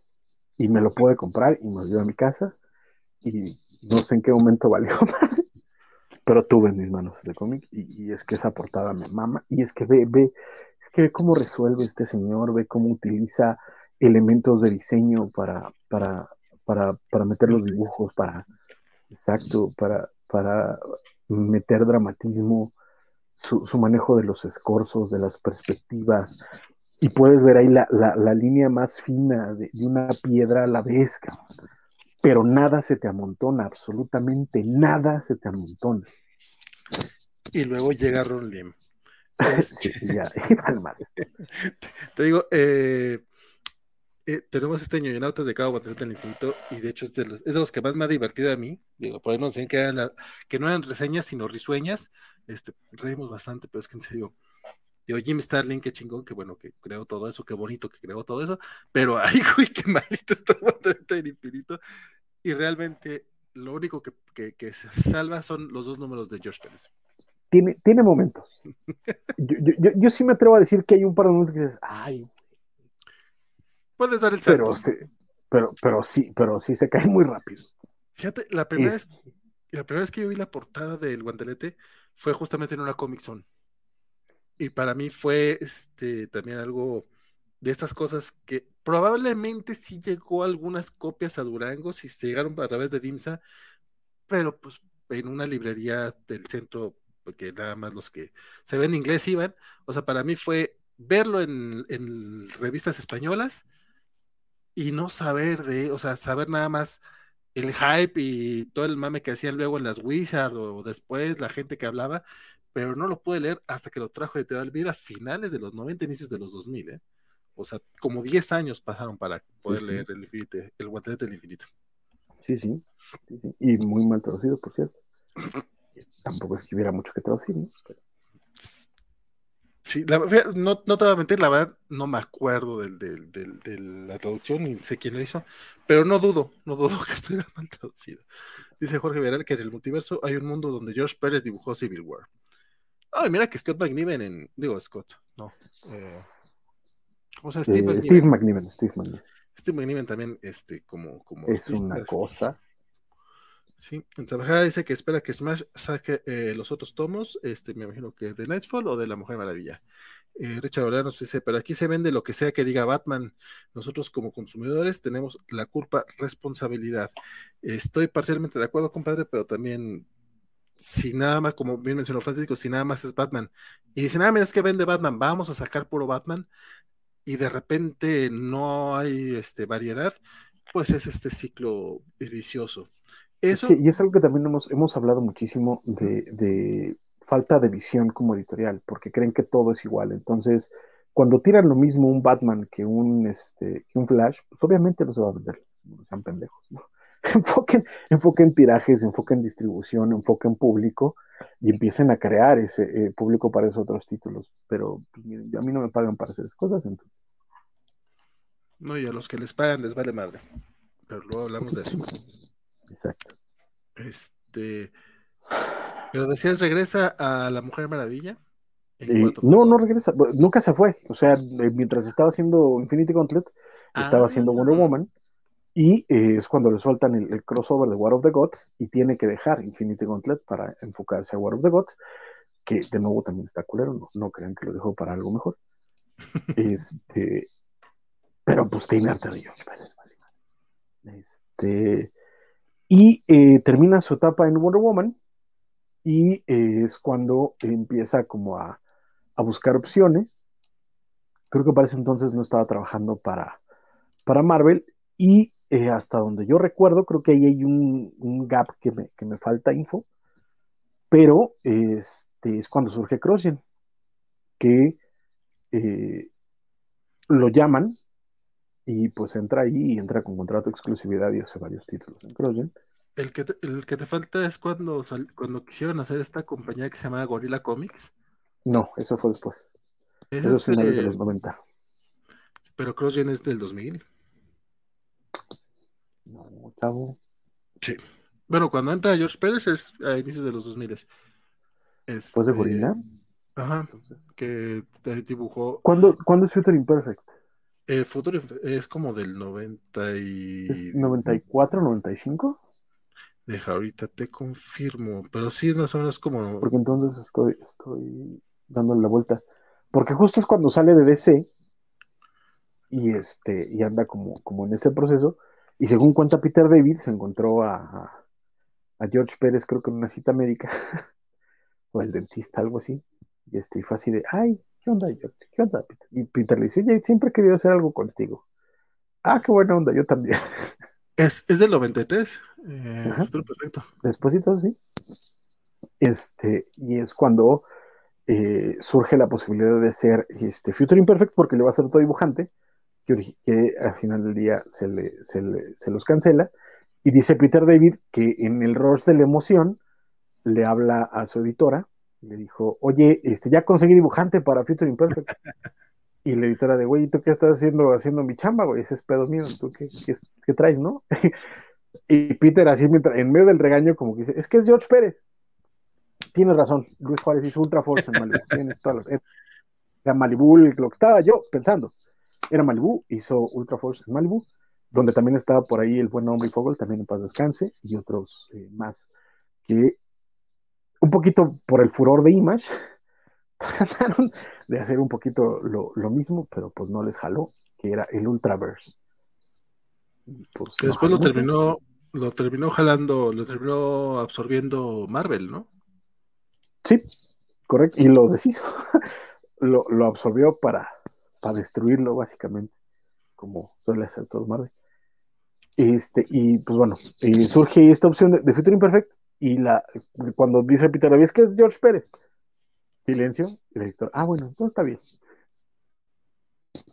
Y surge esta opción de, hacer Future Imperfect, y originalmente iban a ser cómics, eh, iban a ser parte de la serie regular de Incredible Hulk que está escribiendo Peter David, pero pues ya teniendo a, a, George Pérez dijeron, pues vamos a, vamos a meterle varo y salió en, este, creo que fueron dos formatos Prestige, que es una maldita belleza, la verdad. Ese también fue de los que no leí hasta 10, 15 años después. Porque, pues porque Durango, ¿verdad? No, y aparte es que, en México nunca publicaron Hulk, ¿eh? eh deja todo el de Peter David. nunca volvieron Hulk. Que eh, durante la etapa de. No, pero la prensa nada más. Sí, sí no, ya no. Novedades. Novaro.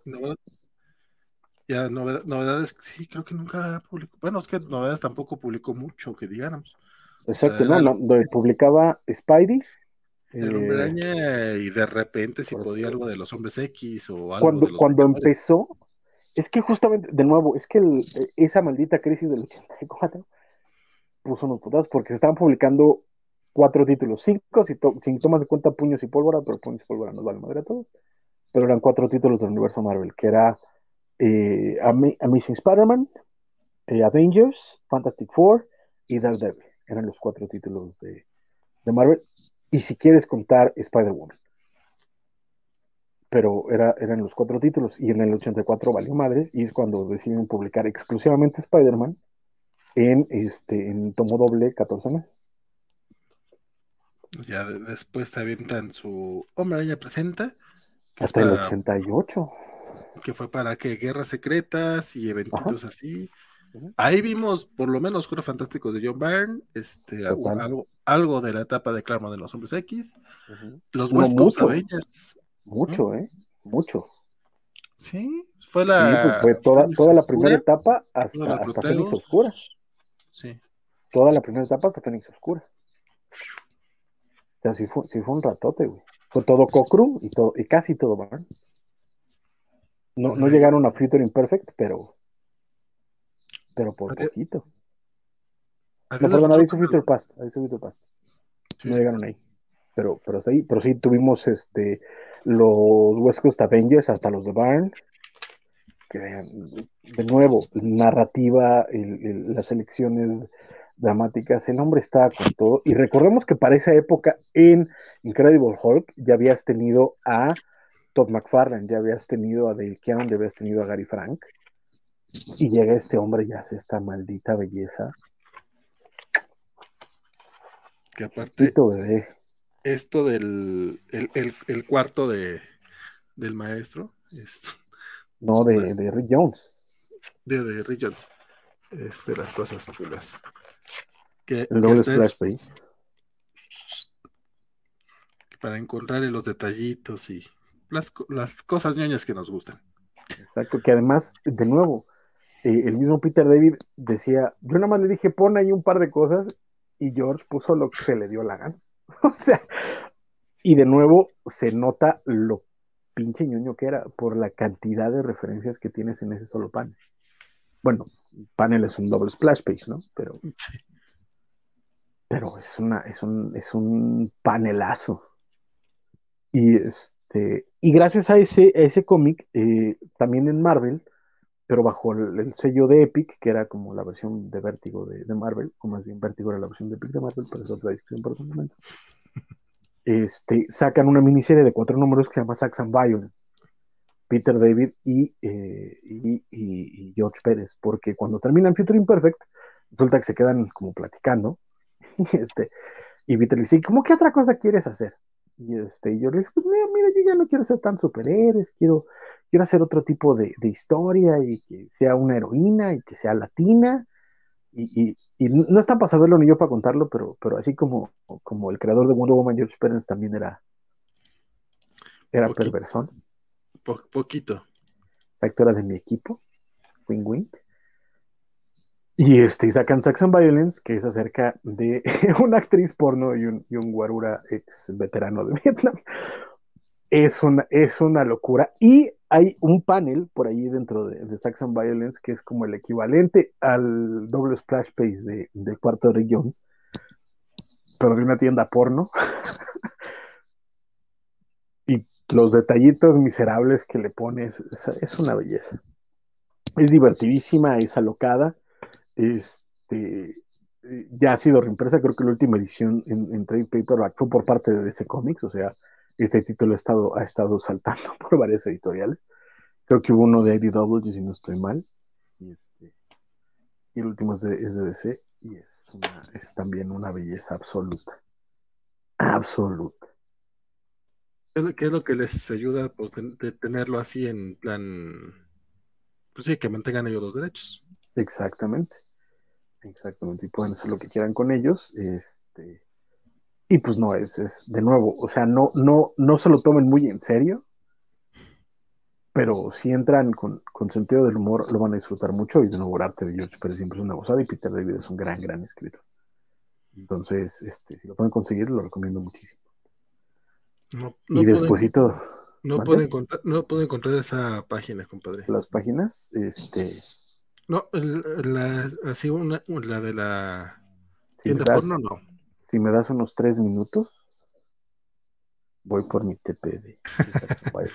Bueno, puedes caerle porque Semix te dice que es muy fan, es muy feliz cuando comparamos cómics de, de la colección en las transmisiones. Entonces, Entonces, aguántame las carnitas. Regreso. Este, lo cual me, me deja en un poco de desventaja porque en, en, en qué estábamos, la verdad es que yo no, yo no leí lo del, lo del Ultraverse, entonces ahí sí les, les quedó, les quedó muy, muy mal. Eh, pero eh, lo que sí me tocó leer, pero es que ya es muy adelante, ya es, ya es rumbo a, rumbo a los finales de los 90, que es este el- todo esto de, de Pérez ya de regreso en Marvel, cuando se avienta el crossover con Superman y Silver Surfer primero, y después ya con Kurt Busiek, todo lo- todos sus Vengadores, que es su segunda etapa, que para mí, eh, que es esta, es este intento de Marvel posterior a Onslaught, posterior a, a todo lo que estuvo haciendo, sobre todo en la primera mitad de los 90, muy, muy extremo y muy de pelear a los Vengadores con sus chaquetas, estas ¿De cuál? ca- cafecitas y demás. No, de- Mira, mira, del- mira, me adelanté un poquito. Mira nada más qué bonito empieza. Es el Sax Sin and diálogos, el Saxon Violence. A puro juego de alto contraste. Sombras, este es el Violence. ¿Y es, es la edición de Epic la que tienes? No, es la de DC. Ya. La de Epic fue nada más eh, los números sueltos. Eh, después hubo, hubo un TP, pero no me acuerdo quién lo sacó. Y esta es la última edición que es de DC en un papel culerísimo. pero es lo que hay. Mira qué bonito. Que ya eh, estando ellos, eh, ellos como, como autores, sí se pudieron soltar la greña, no solamente en la parte de lo que, lo que menciona, ¿no? Del. A ver si, a ver si la luz los deja. un poco, el, el tipo de papel de esta edición es este más, es más porosón, ¿no? Ajá, este, está un paso de ser revolución, carnal. O sea, sí, sí está, está curioso. Pero pues es lo que hay.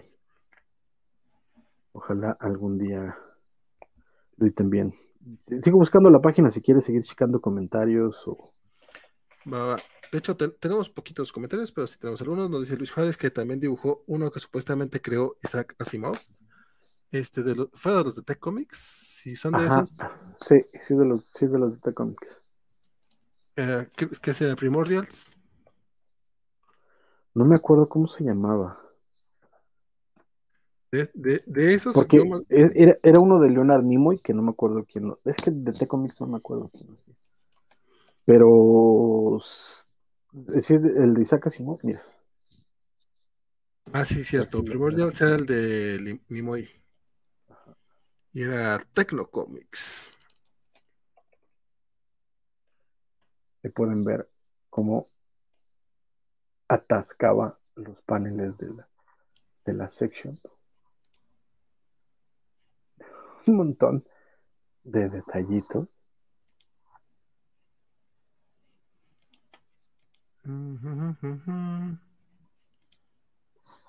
Ay, Estoy checando. me extrañara este señor.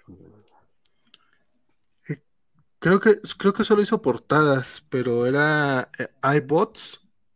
eh, y esto lo estoy investigando ahorita, mi querido Luis Juárez. No creas que, que esto me lo sé, de, me lo sé de, de, de verdad. Este, pero hizo portadas. Pencils of Josh Pérez. No, a lo mejor sí, pero viene, viene en créditos eh, Chaikin, me imagino que es Howard Chaikin, como chicken, sí. este, Grant y Rubinstein. Pues yo, El Joe Robinstein era el entintador. Ya, este, estos, este no llegó a México, este de iBots tal cual, Pero, no, pues es sí, que llegaron, pero sí publicaban varios de Tecno Comics. sí, llegaron el, llegó el de Leonard Nimoy, llegó, llegaron dos, creo. Leonard Nimoy y el otro no me acuerdo cuál fue. Pero sí, y, y a nivel portadas el hombre hacía Hay uno de Neil Gaiman, quisieras, ¿eh? eh, Mr. Hero. Ajá, ese fue el otro que llegó. Sí, sí, sí, me, me- acuerdo que sí llegaron, me acuerdo que los tuve. De hecho, ah, malísimos. lo que es peor, ahorita que lo estoy viendo, digo, güey, si tenía buenos autores, ¿qué les pasó? No, pero sí, e- eran muy malos, ¿eh? Muy malos. Eh, dice en Subjara, papel Bid. Bid tuvo distintos tipos de papeles. eh. Dice Sí. que, que él tiene Futuro Imperfecto de Panini Marvel, lo compró en 150 pesos hace 10 años en la Gandhi. Wow, Padre, qué buen deal, qué buen deal. sí, sí. Dice Semixte que una expresión para cuando eres increíblemente feliz viendo los impresos. Eh, eh, cobataco de. Ah, un cobataco de ojo. Dice Semixte que se echa un cobataco de ojo. Que esa es la expresión. Dice en Sabjara que sí, que este Futuro Imperfecto es de sus favoritos. Hace bien. Mira, Es una este, belleza. Y este este, de Sax. Sax and Violence, la verdad, ni siquiera lo tenía en el radar, compadre. Creo que no, no lo conocía. a mí fíjate que me lo presentó el buen Alberto Calvo. A mí me pasó de noche en su momento. La verdad es que hubo un rato en el que me desconecté de cómics. Y este, y me lo presentó el buen Alberto. Y este, y en cuanto lo conocí fue de tengo que tenerlo. y este, me compré los números sueltos que se perdieron, o sea, no me acuerdo. Creo que ya los vendí, no me acuerdo. Pero este, vi el TP y me lo tuve que comprar porque está culero el papel, pero es lo que. Este, y despuésito de eso, pues es cuando empieza ya con los Avengers de, de Kurt Busiek y una vez más se trepa a los cuernos de la luna. Y una vez más también hay una madurez y un crecimiento como, como narrador y como artista. O sea, si tú agarras los, los, los, los Wonder Woman o, incluso el Future Imperfect y lo comparas con mucho del trabajo que llegó a hacer en, en, en Avengers, hay un crecimiento eh, narrativo, eh, estilístico y de, y de, forma que de verdad eh, es que no hay manera de, de hablar mal de este hombre o de, o de darle fallas porque impresionante su, su, su, chamba. La semana pasada este Kurt Busiek estuvo dando, pues estuvo hablando justamente de, de, de George Pérez y de, de, su trabajo juntos y todo eso, y mencionaba, de hecho mostró una portada que le censuraron en Marvel, que era una Ahorita portada, la de Avengers número 2, en la que tiene a Wanda este, encadenada. ¿Quién sabe si fue esa la razón por la que después se dedicó a tener encadenada a Wanda Maximoff durante toda su, durante toda su etapa? Este, o, o, o nomás es su, su, fetiche muy, muy grande. Este, porque, porque de hecho el diseño que tiene para, para Wanda Maximoff es muy particular. Este, Está bien bonito. Sí, Sí, sí, sí. Pero fíjate que en ese caso particular no es tanto fetichón, sino es que eh, recordemos que Wanda viene de, eh, de una. Es, es, es gitana.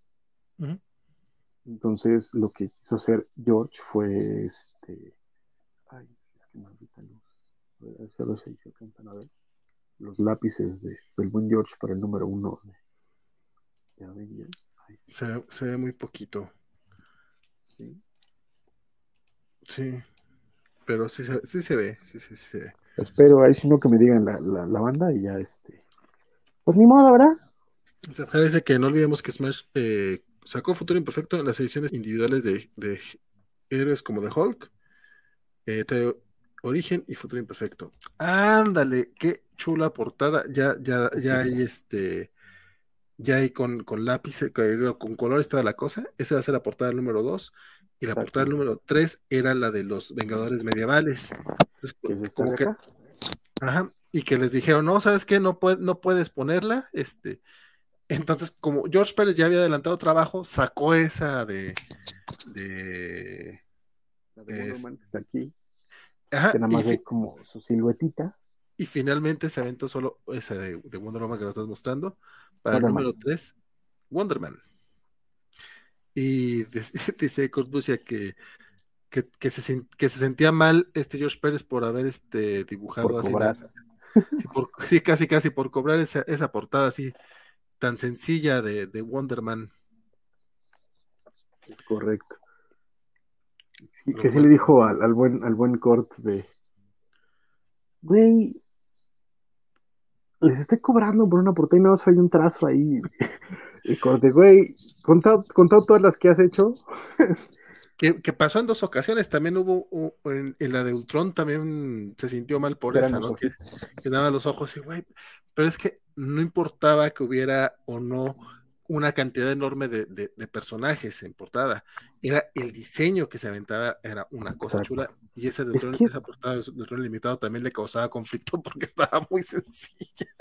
Es que de verdad, a mí me, en serio, a mí me parece que George como portadista es uno de los mejores portadistas del medio. Sí, sí, sí, tiene, tiene un impacto visual brutal. Este, y gracias al trabajo en, este, en, Avengers, precisamente, es cuando, este, a finales de los 90 también, este, junto a Kurt, junto a, eh, a Mark Waid, eh, Barry Kitson, Tony. Ay, no me acuerdo cuál es el apellido, pero Mike Waringo. Mm. Tom DeSago eh, Mike lanzan este, este imprint para Image llamado Gorilla Press, donde eh, la idea era sacar cómics de, este, de autor. Kurt Busiek se asocia con Stuart Timonen y sacan uno que se llama Superstar, me parece, y eh, Shock Rockets, que los dos son bellísimos. Mark Wade y Barry Kitson sacan Empire, que es el primer cómic de, como de, supervillanos de Mark Wade. Eh, eh, Desago y Weringo sacan Telos. Y este, George Pérez saca Crimson Plague, del cual lamentablemente solo sale un número, porque este, al hombre le empiezan a dar nervios y ya no, no salen los, los títulos. No creo que salieron dos, uno o dos, no me acuerdo. No creo que en Gorila salió uno. Este, que aquí, ¿mande? Que este originalmente había salido en Event Comics, que era la compañía de Joe Quesada, si no estoy mal. total, que también había salido un número. Es que no me acuerdo cuál salió primero. El primero salió la, de, la de Event. ¿La de Event? ¿No fue el primero Gorilas? Mm, según Wikipedia, no. ¿Para qué te miento? Yo lo estoy viendo. Entonces creo que, entonces creo que en Gorilas fue donde salieron, creo que dos números. Porque sí, entonces la, la es la, compañía de Joe Quesada y Jimmy Palmiotti. Pero eso, salió, salió entonces incluso antes de los Avengers, fue entre Second Violence y el este y Avengers. ¿Y este de qué iba? De este de qué La neta es que Perdón, te puse, te puse. No, no, no, no, no, no, es que no, no, no, no es que no me acuerde, es que es complicado porque este George es raro básicamente la, idea le surge a George porque tenía una amiga que era cosplayer y que también era parte de la comunidad kinky con la que se llevaba. Y, este, y basada en ella crea este personaje. Eh, creo que no se llama Crimson Play, pero no me acuerdo bien. Pero la idea es que ella este, es como esta heroína en un futuro postapocalíptico en un futuro de ciencia ficción y la onda es que su sangre es venenosa, entonces cuando se corta, su sangre mata a la gente que, está cerca y los deshace así todo. ¡Eh! Por eso es los cadáveres abajo. Mm. Este, pero nunca tuvo mucho sentido en si lo lees, está, muy raro. Está muy raro, pero visualmente es espectacular. Pero, el dibujo está bonito. No, no, no, no, no, no, no, no, no, no. No, o sea, bonito, bonito, este, sé. Ah, está bien, sí, está así Ariana Grande, Ariana Grande. O sea, esto, esto, esto es, esto es espectacular, esto es página, página, eh, estaba, está, o sea, no es mamada, el hombre estaba haciendo su magnus opus. El hombre quería que este fuera el trabajo, porque se lo reconociera, lamentablemente nunca lo terminó. Pero las páginas, es que el nivel de, juego que, quería meter narrativamente, el nivel de detalle que le estaba poniendo, de verdad, es... Ahí se, ahí se muerde su dedito. pues, pues ahorita estamos viendo justamente las, las, algunas de las páginas del primer número de Crimson Plague. Exactamente. Y nunca dijo, y nunca dijo por qué no lo terminó, Me imagino que sí, pero yo nunca me enteré. O sea, de nuevo, hay varios, hay varios libros donde él habla de su carrera y tal, pero no, este, ¿ves? Ahí su, su sangrecita y los deshace. ¡Ah! Ok. Está, está raro, está raro. Y su último trabajo también está raro. Pero sí está. Sí está llamativo. Está, está, ve, qué bonito. Ella estaba bañada en su sangre, porque cómo no. Entonces, primero, esto fue previo a Vengadores. Y después, y en Gorilas sacó dos, dos números, dices, sacó un segundo número, pues después. Es que te lo juro que no, te lo juro por vida mía que no me acuerdo. Estoy seguro que hay dos números de Crimson Plague, pero nunca se acabó. De eso estoy bastante seguro, pero igual nada más fue, un, fue el mismo, porque si es el mismo, el, el número uno de Gorilas es el, es el mismo de, de Event. Lo sé porque en algún lugar de allá atrás está. Este, qué, bonito.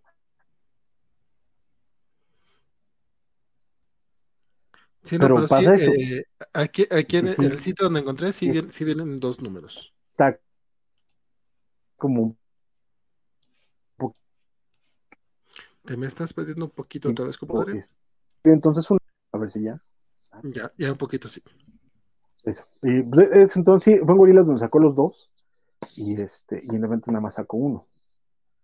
Pero pues es lo que es lo que hay. Y nunca se terminó.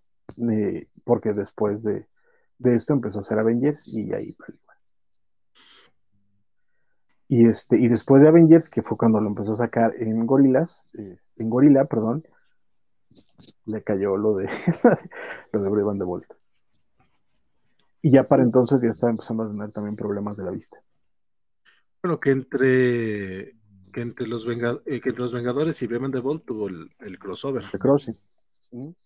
Ah, no, aparte, aparte de lo de Crossgen, que y el, y el JL Avengers. Y el, y el JL, Avengers. Sí, cierto, en CrossGen este, realizó algunos números de, de, Chronicles y aparte otro que se llamaba Soul, si no estoy mal. Que CrossGen fue este proyecto medio extraño que también llegó aquí a, México, por cierto, a través de David. Era un pato con mucha, mucha, mucha lana, que, creo que era un italiano, si no estoy mal. No, este sé de dónde, pero si era un vato así que de pronto dijo, quiero sacar mi línea de cómics y contrató un montón de banda y a la gran mayoría en exclusiva. Eh, no, y no solo en exclusiva, sino que aparte se los llevó a vivir a una playa, no me acuerdo, no me acuerdo dónde, en Florida, no, no me acuerdo dónde fregados, pero eran Ron Mars, este, Claudio Castellini, Bárbara Kessel, eh, Mark Pérez, Mark Wade.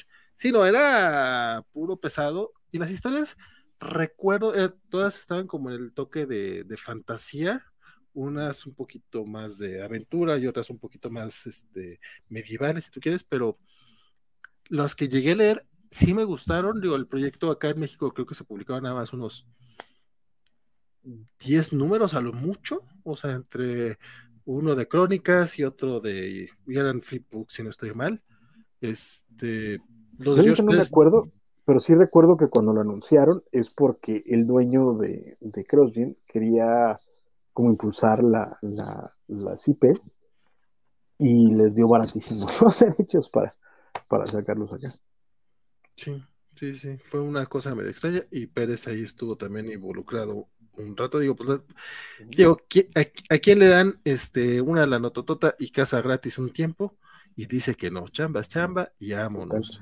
Y fíjate que, curiosamente, yo, en la verdad, a CrossGen casi no le entré, muy poquito, muy poquito, cuando digo muy poquito, muy poquito, incluso eh, sabiendo que estaba Pérez ahí me daba mucho flojera, pero el título de Mark Wade, eh, que se llama Rus, que era de un detective onda steampunkesca, está muy bueno. Está Pero así es, después vino este, esta chulada, ¿verdad? De crossover, Qué bonito.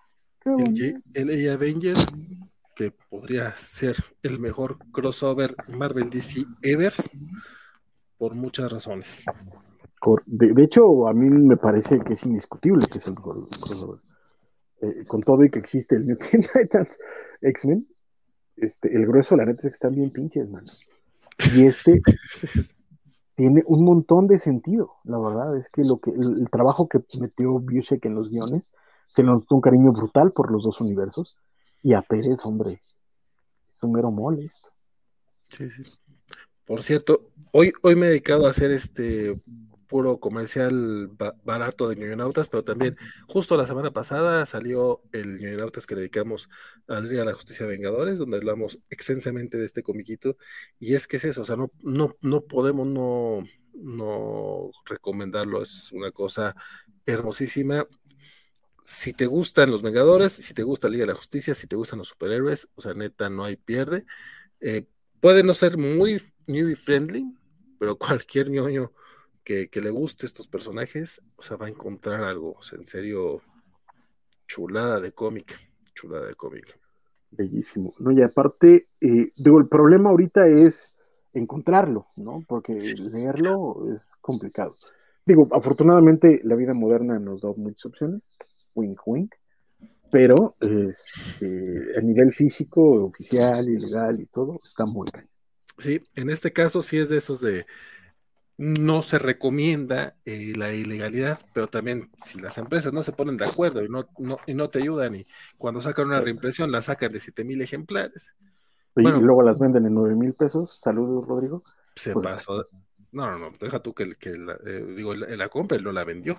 Saludos al ojete aquel. Pero digo, la persona, hola, este, el empresario, el empresario que, que, pone su. El campeón, el campeón del Bitcoin.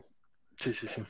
Eh, que sí, el, digo, evidentemente la razón de que se sacaran 7000 ejemplares solamente de esta edición, además de ser una edición de Hero Initiative, fue para que la pudiera ver eh, George Pérez en vida. La alcanzó a ver, o sea, yo creo que eso es de lo que más se puede destacar de cómo George hizo muy honesto, su, muy honesto, muy, muy de frente y muy como compartiendo su vida con, con los fans y con todo el mundo, porque permitió que que recibir muchas muestras de afecto en sus últimos meses de vida. Este, este tema de que lo invitaron a DC Comics por ahí y creo que el tío Juanjo estaba como quejándose amargamente porque dice, no, es que parece que lo llevaron nada más para hacer este, para hacer propaganda de la fregada. Y no, hombre, pues sí, George, eh, a diferencia de la experiencia de la mayoría de los freelancers, eh, Mark Wolfman y George Pérez lograron tener muy, muy buenos acuerdos con las empresas. Este, no salió de pleito con ninguna, al contrario, quería mucho a las empresas en las que trabajó. Eh, también y, ellas lo querían mucho, eh, o sea, era muy mutuo. Quizás es una de las razones por las que eh, trabajó poco en Independiente, o sea, porque se sentía a gusto, tanto en DC como en Marvel. En DC creo que un poco más, porque le pagan mejor. Este, y yo la verdad, esas fotos que se tomó en DC junto con el nuevo logotipo y que fue a ver este los los los ¿Y con eh, Mar? Y con Mar, sí fueron los dos. O sea, yo, yo, creo que todo eso lo hizo él con todo, con todo gusto. o sea, no, no, no, lo, no lo vi para nada.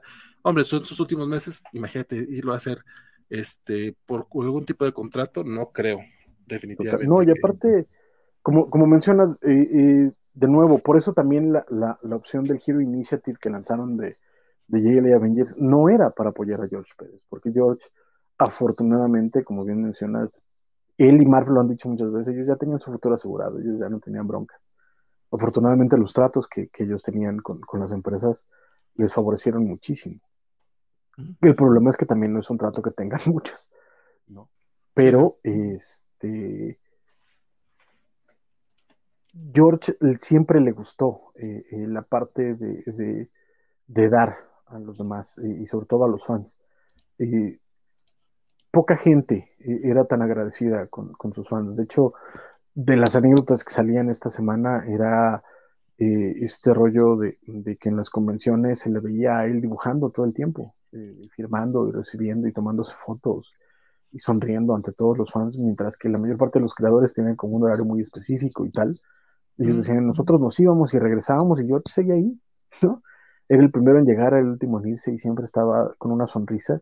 Y cuando le preguntaban que por qué, su respuesta es pues por agradecimiento, porque yo tengo lo que tengo y soy lo que soy por ellos. ¿no? Y eso me parece a mí encantador, la verdad. Que también es, de, ese tipo de cosas que fueron pues de, autores de otra época, definitivamente, ¿no?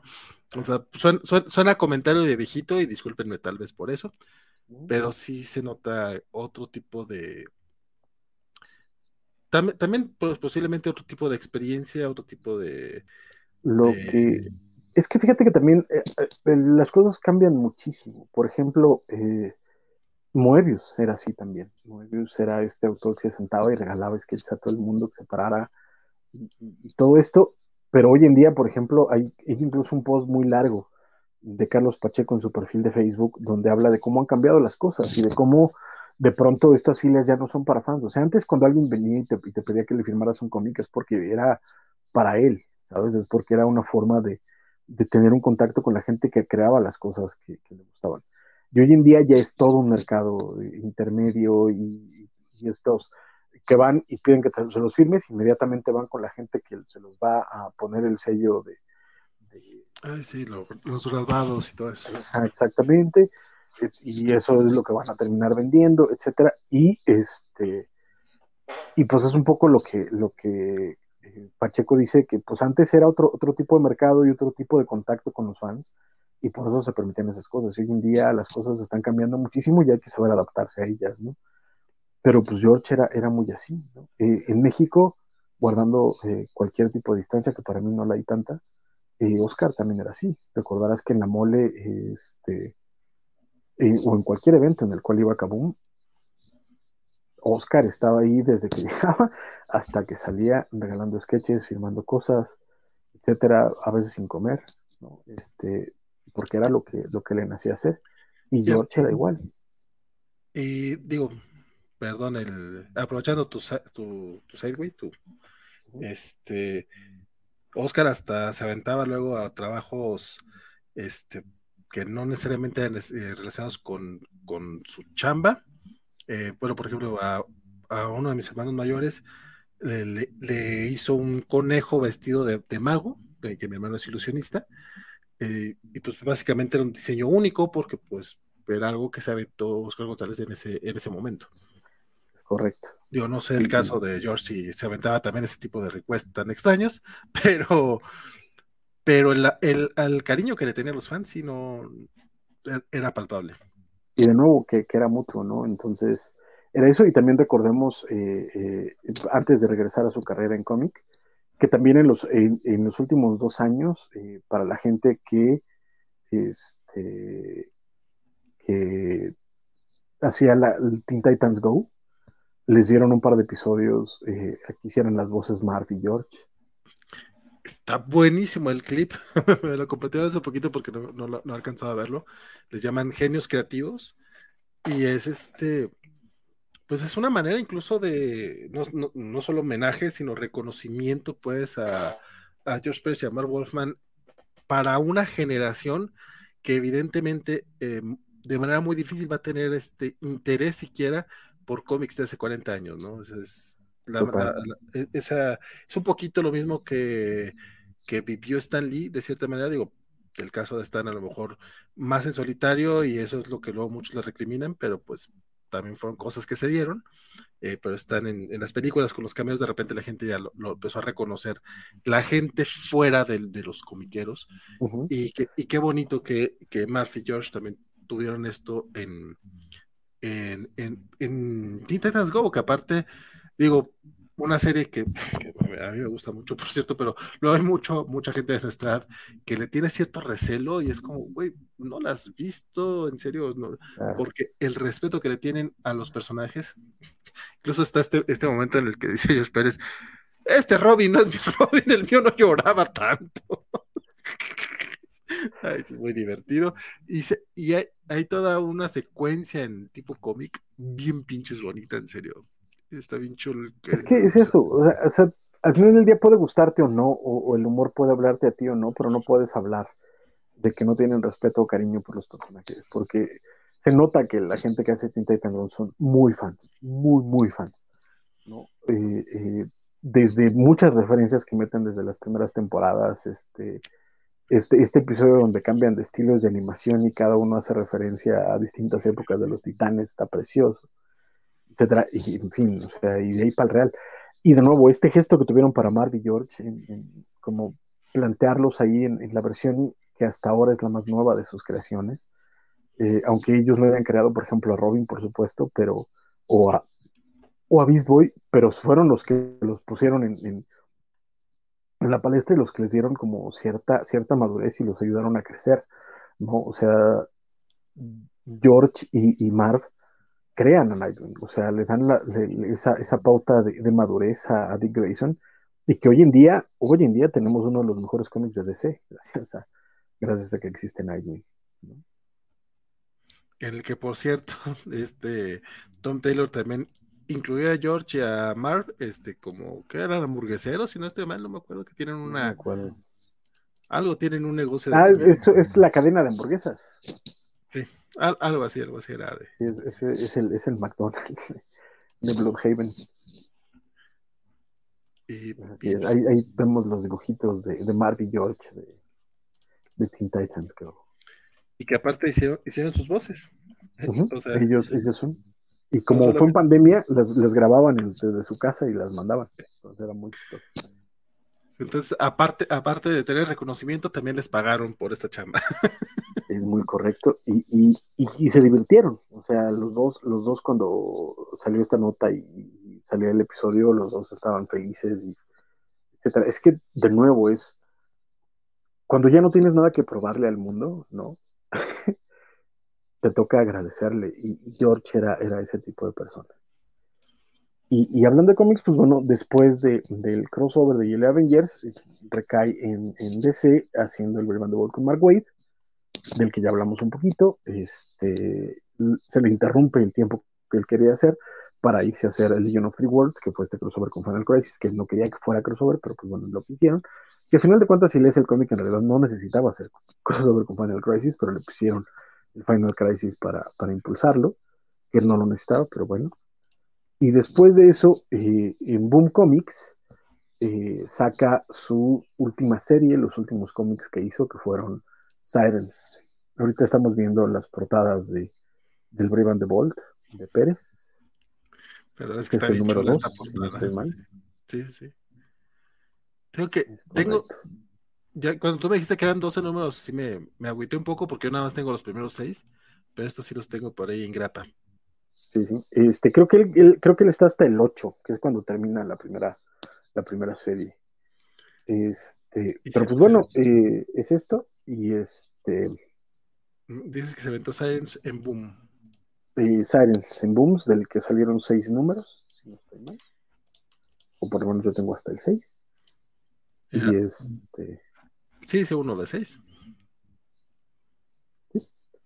Este, ya los últimos números empezaron a, escasear mucho, y es eso, a partir de, la, etapa de Brave and the Bold hasta Sirens, ya estaba teniendo problemas de vista, ya no podía estar tanto tiempo en el respirador, este, incluso algunas figuras ya se le nota que las tiene que deformar porque el ojo ya no le da la misma perspectiva, etcétera, pero aún así el hombre sabe lo que hace, sin duda alguna.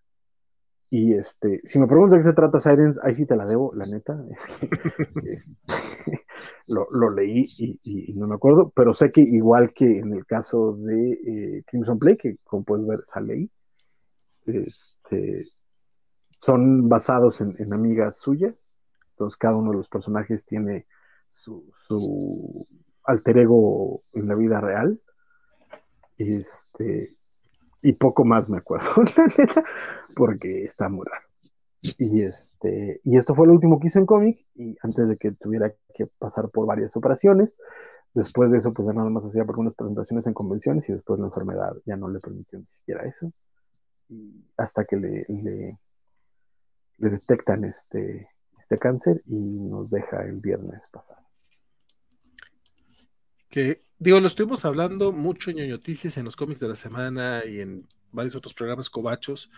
Eh, la forma en la que George Pérez decidió enfrentar su enfermedad, eh, de decir, sabes que yo no quiero pasar por, por quimioterapia, yo no quiero estar en hospital mis últimos meses, quiero, quiero pasarlos a gusto, quiero pasarlos bien.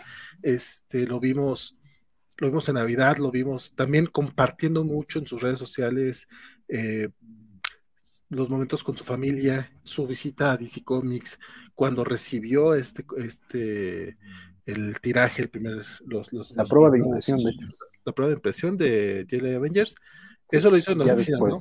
Y, y, llegó a ver el tomo impreso de Justice League Avengers, que pues realmente fue el último cómic que, de él que vio, del que vio una nueva impresión, básicamente. Este y, y siempre con una sonrisa. O sea, yo creo que eso fue lo, que más me impactó porque uno es amargado en general de la vida, o sea, uno siempre anda con una carota por todas partes y, y te dices, o sea, este hombre que hizo tanto, que trabajó tanto eh, y, que básicamente decide, decide irse a su manera. O sea, él dice, sabes que yo no, yo no me voy a los doctores. Este, decidió visitas de, amigos, o sea, lo vimos con Kurt, lo vimos con Mark, lo vimos este, con la gente que lograba este, ir con él. Este, y aparte, las muestras de aprecio de, de colegas de trabajadores de, mencionabas hace rato Linda Carter, Patty Jenkins, o sea, sí se fue, este, digo, diciéndolo de manera muy, a lo mejor cliché, pero pues sí fue una, una leyenda del cómic, es alguien que nos tocó, nos tocó verlo porque nos tocó que trabajara durante mucho tiempo, o sea, decir Sirens eh, y Legión de, de, Tres Mundos, este, incluso Superman, o sea, The New, 50, The New 52, The New 52 fue hace 10 años más o menos. O sea, el, era Toda la década pasada estaba trabajando, es que, es que es eso. Era un veteranazo que, que no dejó de chambearle, este, que hasta Y que de nuevo, a lo largo de tres décadas, fue, fue de, de, los tops. O sea, estaba, estaba, estaba haciendo un hit. Su primera etapa en Fantastic Four, en Avengers, sus New Teen Titans, su Wonder Woman eh, y, su, y, sus Avengers, eh, y por supuesto JL Avengers. Estamos hablando de, de 70s, 80s, 90 2000 El hombre era, era un referente para todo. Y trabajó, híjole, yo creo que trabajó con todos los personajes que pudo. o sea, tú mencionaste hace poquito que DC, que DC básicamente aceptó la Legión de Tres Mundos porque no había trabajado con la Legión de Superhéroes, porque pues había estado, pues al estar en la Liga de la Justicia y al estar este, en Titanes, pues logró trabajar con casi todos. De hecho, su frase fue, dibujé algunos en crisis, pero ¿quién no salió en crisis? Pues, no, cuenta, esa, madre que. O sea, el tipo, el tipo, el tipo se divertía, ¿no? Y de hecho, por ahí hay una frase que dice que, que no se imaginaba haciendo otra cosa que dibujando, y que si un día se moría, quería que hubiera un, una lámina en su respirador sin terminar, porque eso quería decir que estaba muriendo trabajando. Igual me, me acuerdo, por ejemplo, de, la anécdota de Tezuka, que, en los últimos días, muy enfermo en el hospital, le gritaba a la enfermera, déjame trabajar, dame mis cartones, necesito trabajar.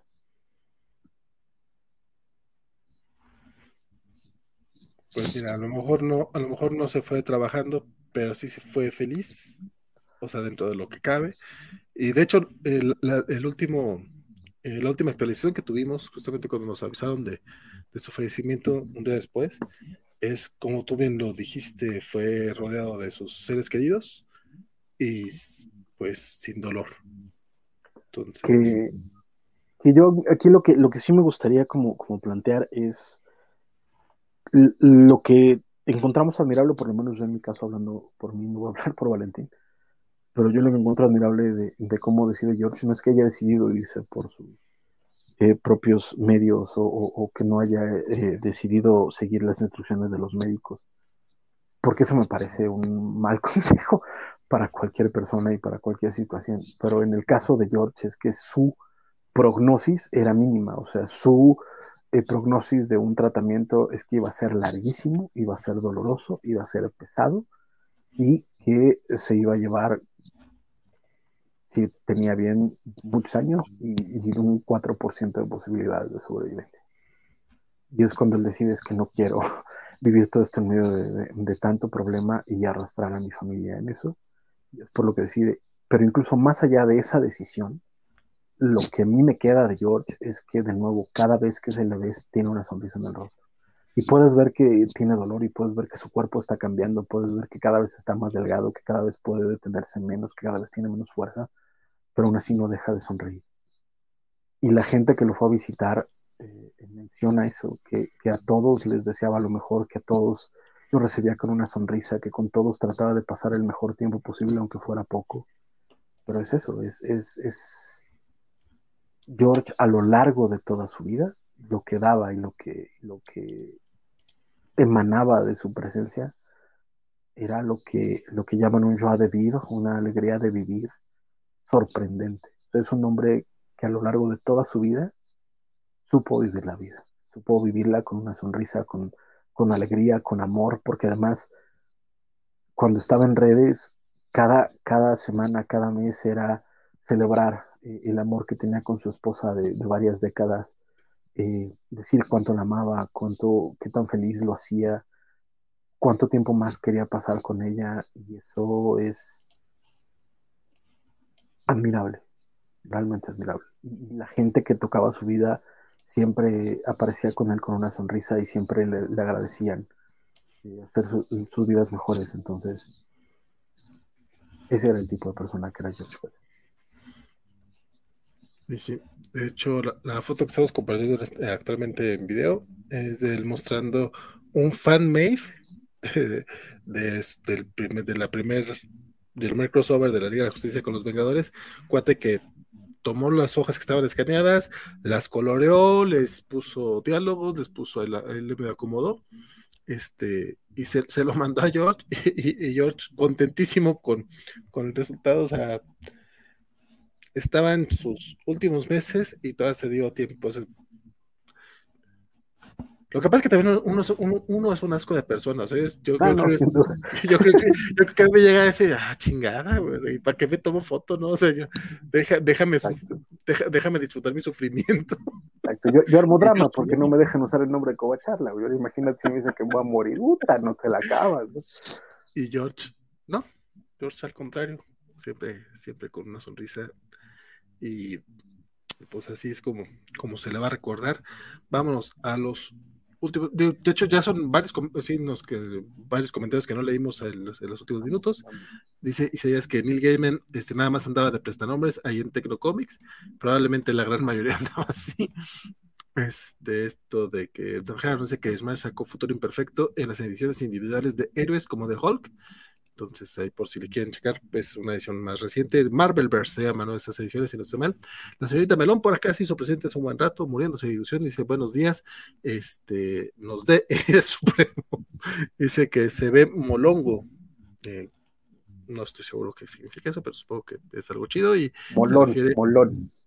Y creo, creo que fue cuando estábamos mostrando lo de Sirens o lo de Crimson Plague, si no ah, estoy mal este, en dice que Avengers contra JLA es una crisis en las tierras infinitas del corazón. Vamos a decir que es porque parecen todos, sí, sí. Y dice Rodrigo Díaz que, no, pues, sé que en su defensa no se arrepiente de nada. Date, este date, si lo tienes, mira, tíralo. Sí. por ahí se te caen unos cuantos para, para acá y me avisas, ¿no? Yo, yo, yo, yo la neta hubiera buscado mejor el, el Absolute, pues, ya, ya, estando en ese, dicen que está bien pinches chulo, a lo mejor ya lo tienes, ¿eh? Y, ese, ese, sí, ese sí lo sí, de hecho, dice que sí, y los sueltos también usted. yo pone aguacate. Yo nomás los sueltitos. Trump Star dice que en esas fotos en DC la verdad se le notaba la felicidad en cada poro de su piel. Dice, máximo respeto para George Pérez, descanse en poder. Saludos a todos, por cierto. Gracias. Dice que gracias a Oscar eh, tiene unos sketches de corazón. Y le dibujó un Bart, un Astro Boy, a Burns, a Burns como el Doctor Doom y un Mephisto. Dice que, cómo se extrañó a Stan Lee en Doctor Strange 2. sí, ya, tenemos varias películas sin, sin la están. Dice Rambier en el crossover de Chris en Estrellas Infinitas del Arrowverse, Mark Wolfman hace un cameo, si mal no recuerdo, y de hecho lo hace con Supergirl y con Barry Allen, los dos personajes que mató en las crisis. Porque es un ojete, porque se rebodea en su crapulencia. Básicamente. Eh, la única serie tonta y humor negro blando, Teen Titans Go. Mi capítulo favorito, La noche comienza a brillar. En Semixty dice que ya se va a dormir y nos dice que descansemos. En Semixty descansa. Y bueno, ya, te fuiste hace ratito, pero gracias por acompañarnos. En Zarjara dice que eh, quién iba a pensar que George Pérez y Gus Rodríguez iban a hacer su última mole y larga vida a George. También nos dice que las quimioterapias te destruyen eh, más que la propia enfermedad. Este, sí, entonces son, complicadas, son complicadas, pero también una vez que avanzas, o sea, la gente que, la gente que sale, digo, si tienes este, conocidos cercanos, este, en mi caso si tengo y que logran sobrevivirlas, este, la lucha está bien cabrona, pero también que, que salgan también es una alegría bastante, bastante grande. Eh, CW dice, sé como George Francisco. Y Luis Járez dice que hasta dibujó una portada doble de Wildcats de Authority antes de que Wildstone valiera.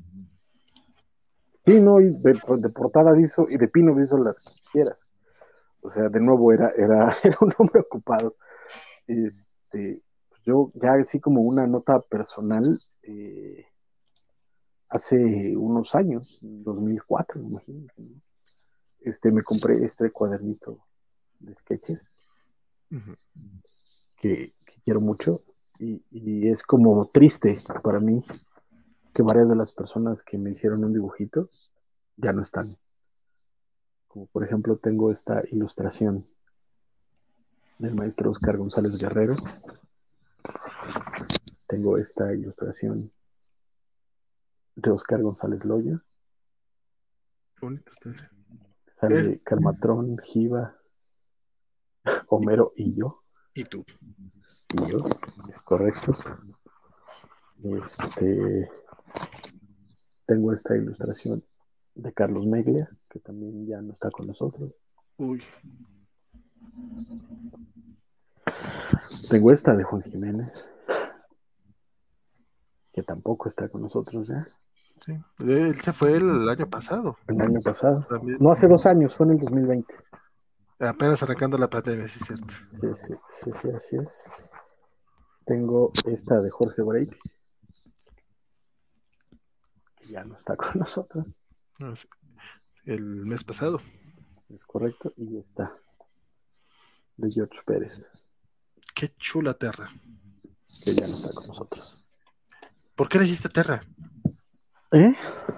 ¿Por qué elegiste La neta es que no sé, estaba yo en la fila, piense y piense y piense quién quería. Este, por un momento me iba a, decantar por, por Wasp, porque me encanta cómo dibuja Janet.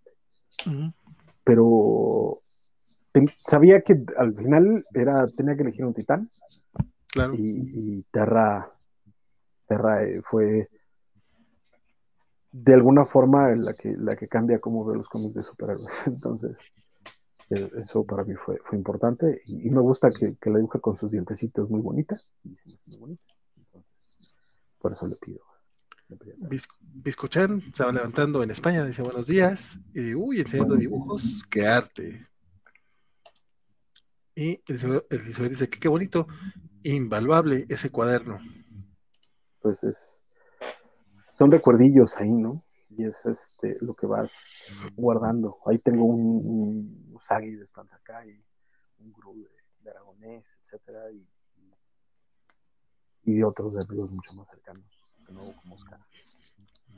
De, de, Aragonés yo tengo un Alfred Newman con un visor de, de Cyclops.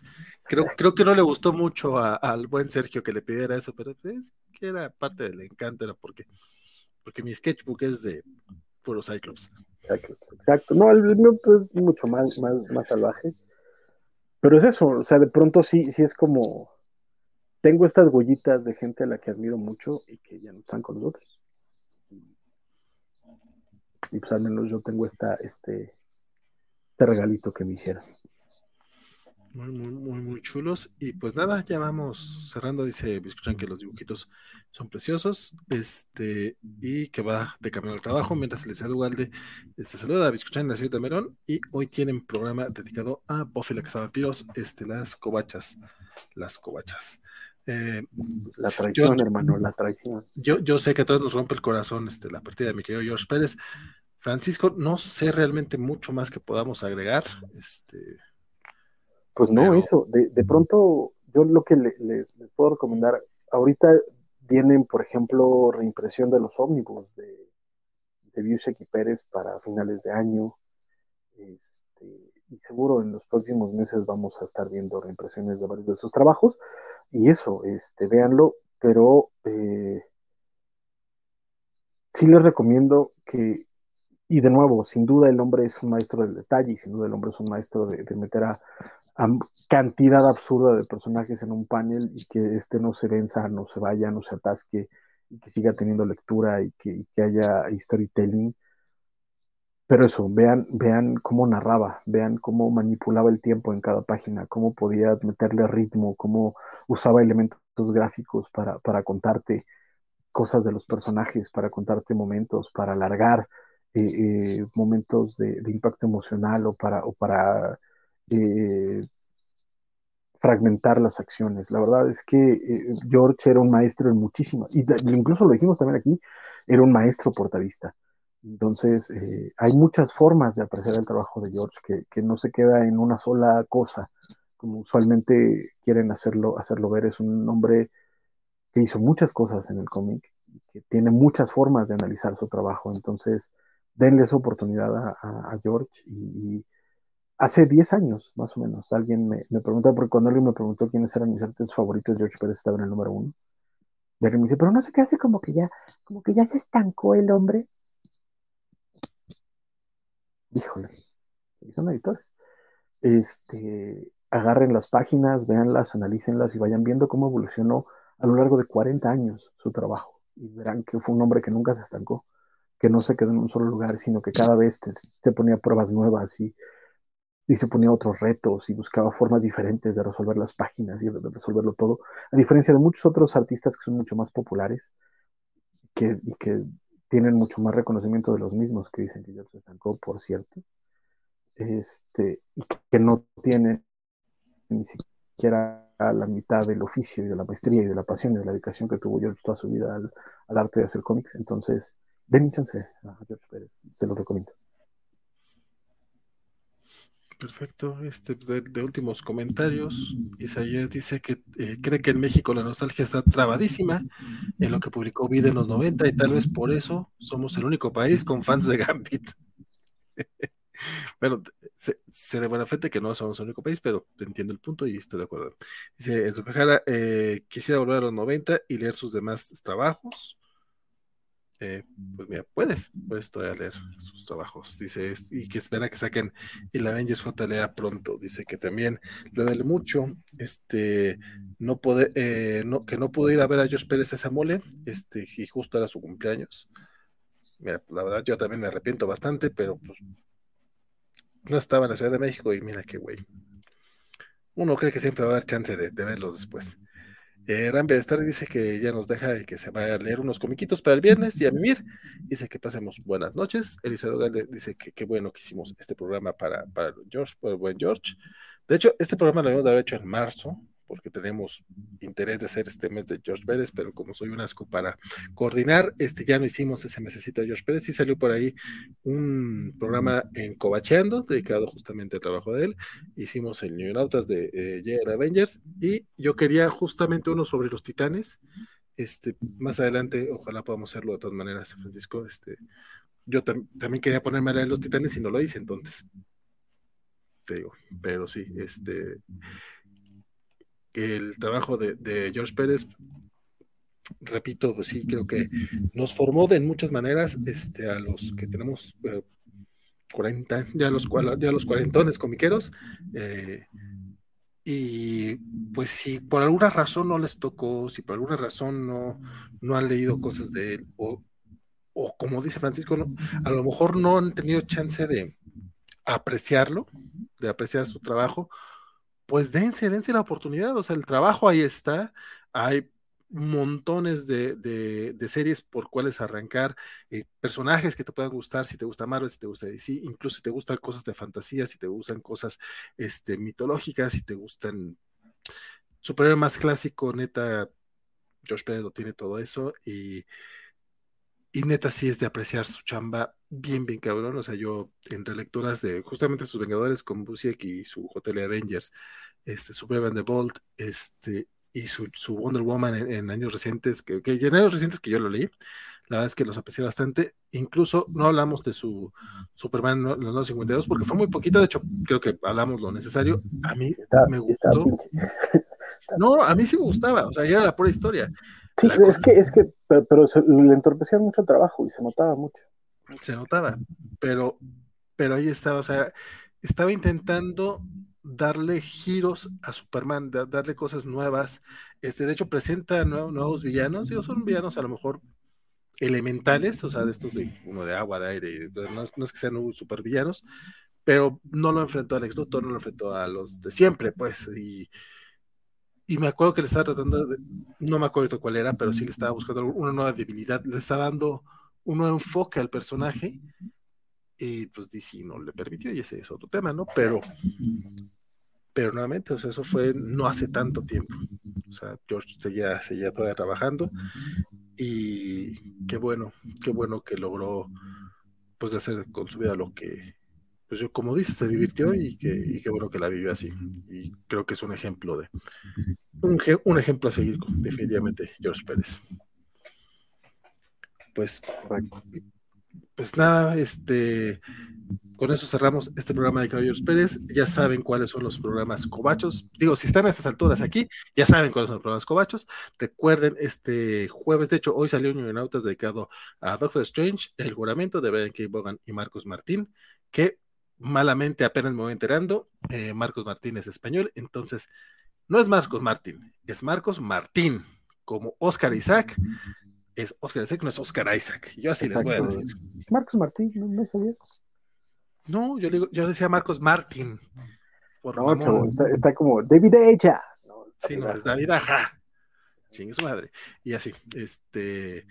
Muy, muy buen cómic, por cierto. Al rato, vas a, al rato vas a decir, People Arras. Pipi, pipi. People Arras. Sí, no, no, no, mi madre. Pepe Arras. O, o Marte Gracia. Marty, Gracia. Marty Gracia. bueno, eh, Doctor Strange, mañana tienen eh, las covachas este, de, especial de Buffy, o hoy si son las series de Valor y Biscuchan, que ya andan, ya andan en sus labores diarias. El viernes tenemos el número 100 de los cómics de la semana. ¿Llegaremos, eh, Francisco y yo, al programa? No lo sabemos. Ya veremos qué sucede, pero, pero habrá programa número 100. A esta altura del partido, si ustedes me pueden dar una seguridad a mí, yo lo agradecería mucho. Pero, pero es lo que hay. El, sábado creo que los, de, los rucasos de Covacheta van a hablar de los Guerreros de Zodiaco otra vez. Y el domingo, este, el segundo programa de Kobayashi Maru, que por cierto fue un exitazo no, no, sé quién fue el estratega que les dijo cámbiense de nombre y váyanse con todo. No sé cómo estuvo el asunto, pero mira, Kobayashi Maru fue un éxito. Qué bueno, qué bueno que dejaron el, lastre de las covacharlas. Oye, llevan como 800 vistas. no, no, no, estoy diciendo que lo, mal, que lo vayan mal, pero ya, guardemos distancias. Pero no, muchas gracias. Espero que, que, nos acompañen la próxima semana. Vamos a comentar el segundo episodio de Strange New World y por ahí ya, ya está en las redes que vamos a ver el episodio de Operation Annihilate, eh, que es el, básicamente el episodio de la primera temporada de Star Trek, y eh, ser original, y el primer episodio, eh, así está en, la, en Netflix, el primer episodio de la segunda temporada, que se llama Amok Time, o la época de Amok, porque parece ser que los que todos en los títulos no saben qué pedo, pero así se llama, y este, para que nos acompañen. La verdad, Entonces, les mucho. Entonces, programas cobachos toda la semana, ya saben. Eh, acompáñenos, pónganse a ñoñar con nosotros, que eh, creemos que el chisme se pone, se pone sabrosón. Dice extranjera que espera que, le inviten a los directos. Este, a la compadre. De hecho, oficialmente tenemos la recompensa Cobacho por un día a través del canal de YouTube.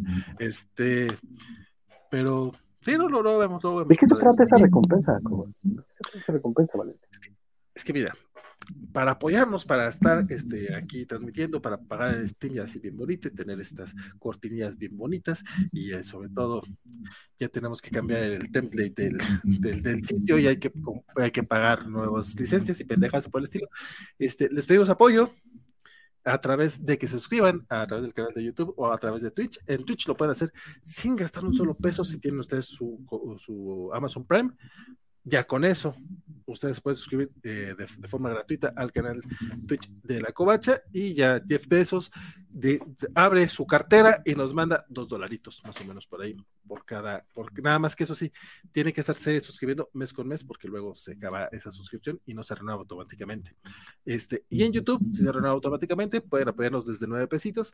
Este, con nueve pesos el, es como muchas, muchas gracias por apoyarnos, pero hay distintos niveles. Este, de hecho, también de acuerdo al nivel, si tienen ya seis meses acompañándonos, este, tengo que ponerme en contacto con varios de ustedes para mandarles ya sea botoncitos o si apoyaron, este, si están en, los niveles más altos, un pin metálico de conmemorativo al 15 aniversario. En el nivel más alto también tienes la, recompensa de Cobacho por un día, que eh, tú nos dices eh, que quieres acompañarnos, así, así como Sanjara dijo, oigan, quiero que me inviten a su directo, este, pues sí, sí se puede, particularmente o principalmente sería para noticias o para o para Covacha en vivo, pero si, si hay algún tema que tú quieras que vayamos a tratar, a lo mejor en un Covacheando, a lo mejor en cómics de la semana, si, si estás al día con los cómics de la semana, pues también podemos ahí abrir un, espacio para que eh, vengas a cotorrear con nosotros. Este, esos son los, son, son los, los, niveles, los puedes checar en el, en el, en el canal de YouTube. De hecho, ya sea que lo estés escuchando en audio, que nos estés viendo en YouTube o en Facebook o en Twitch, en la descripción podrás ver, podrás eh, tener el enlace para este, suscribirte a cualquiera de... Ah, no cierto, nada más para YouTube, no tenemos el enlace para Twitch.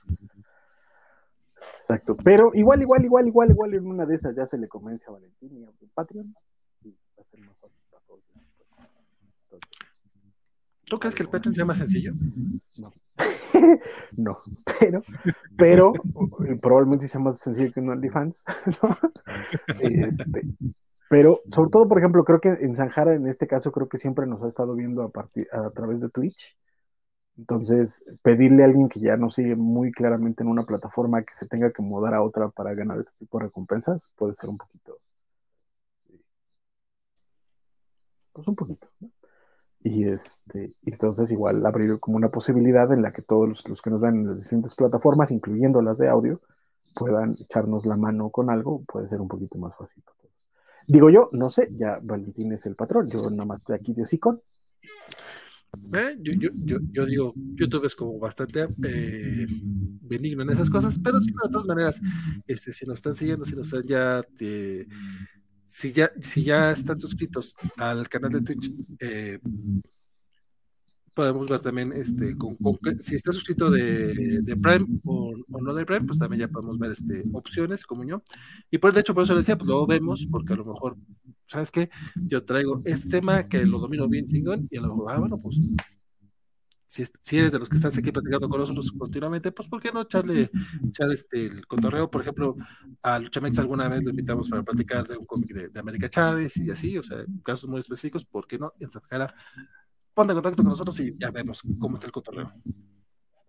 Con nosotros quiere decir con Valentín. Básicamente. Este, y después yo ya lo reviso con la jefa de verdad. no, ya a ver qué dice Elizabeth, porque igual, igual no quiere que usen su nombre, no sé. Pues bueno, así cerramos este programita. Muchas gracias a los que nos acompañaron estas casi tres horas. Este fue una edición especial de, Noticias porque creímos que lo merecía, evidentemente lo merecía George Pérez. Hubo otras notas, pero pues mira, nada, nada tan, tan fuerte como, como, como la partida de nuestro querido George. Y pues nada, mi nombre es Valente García. Espero que lo sea la próxima vez que nos veamos. Y pues nos vemos el viernes en los comités de semana. Pues...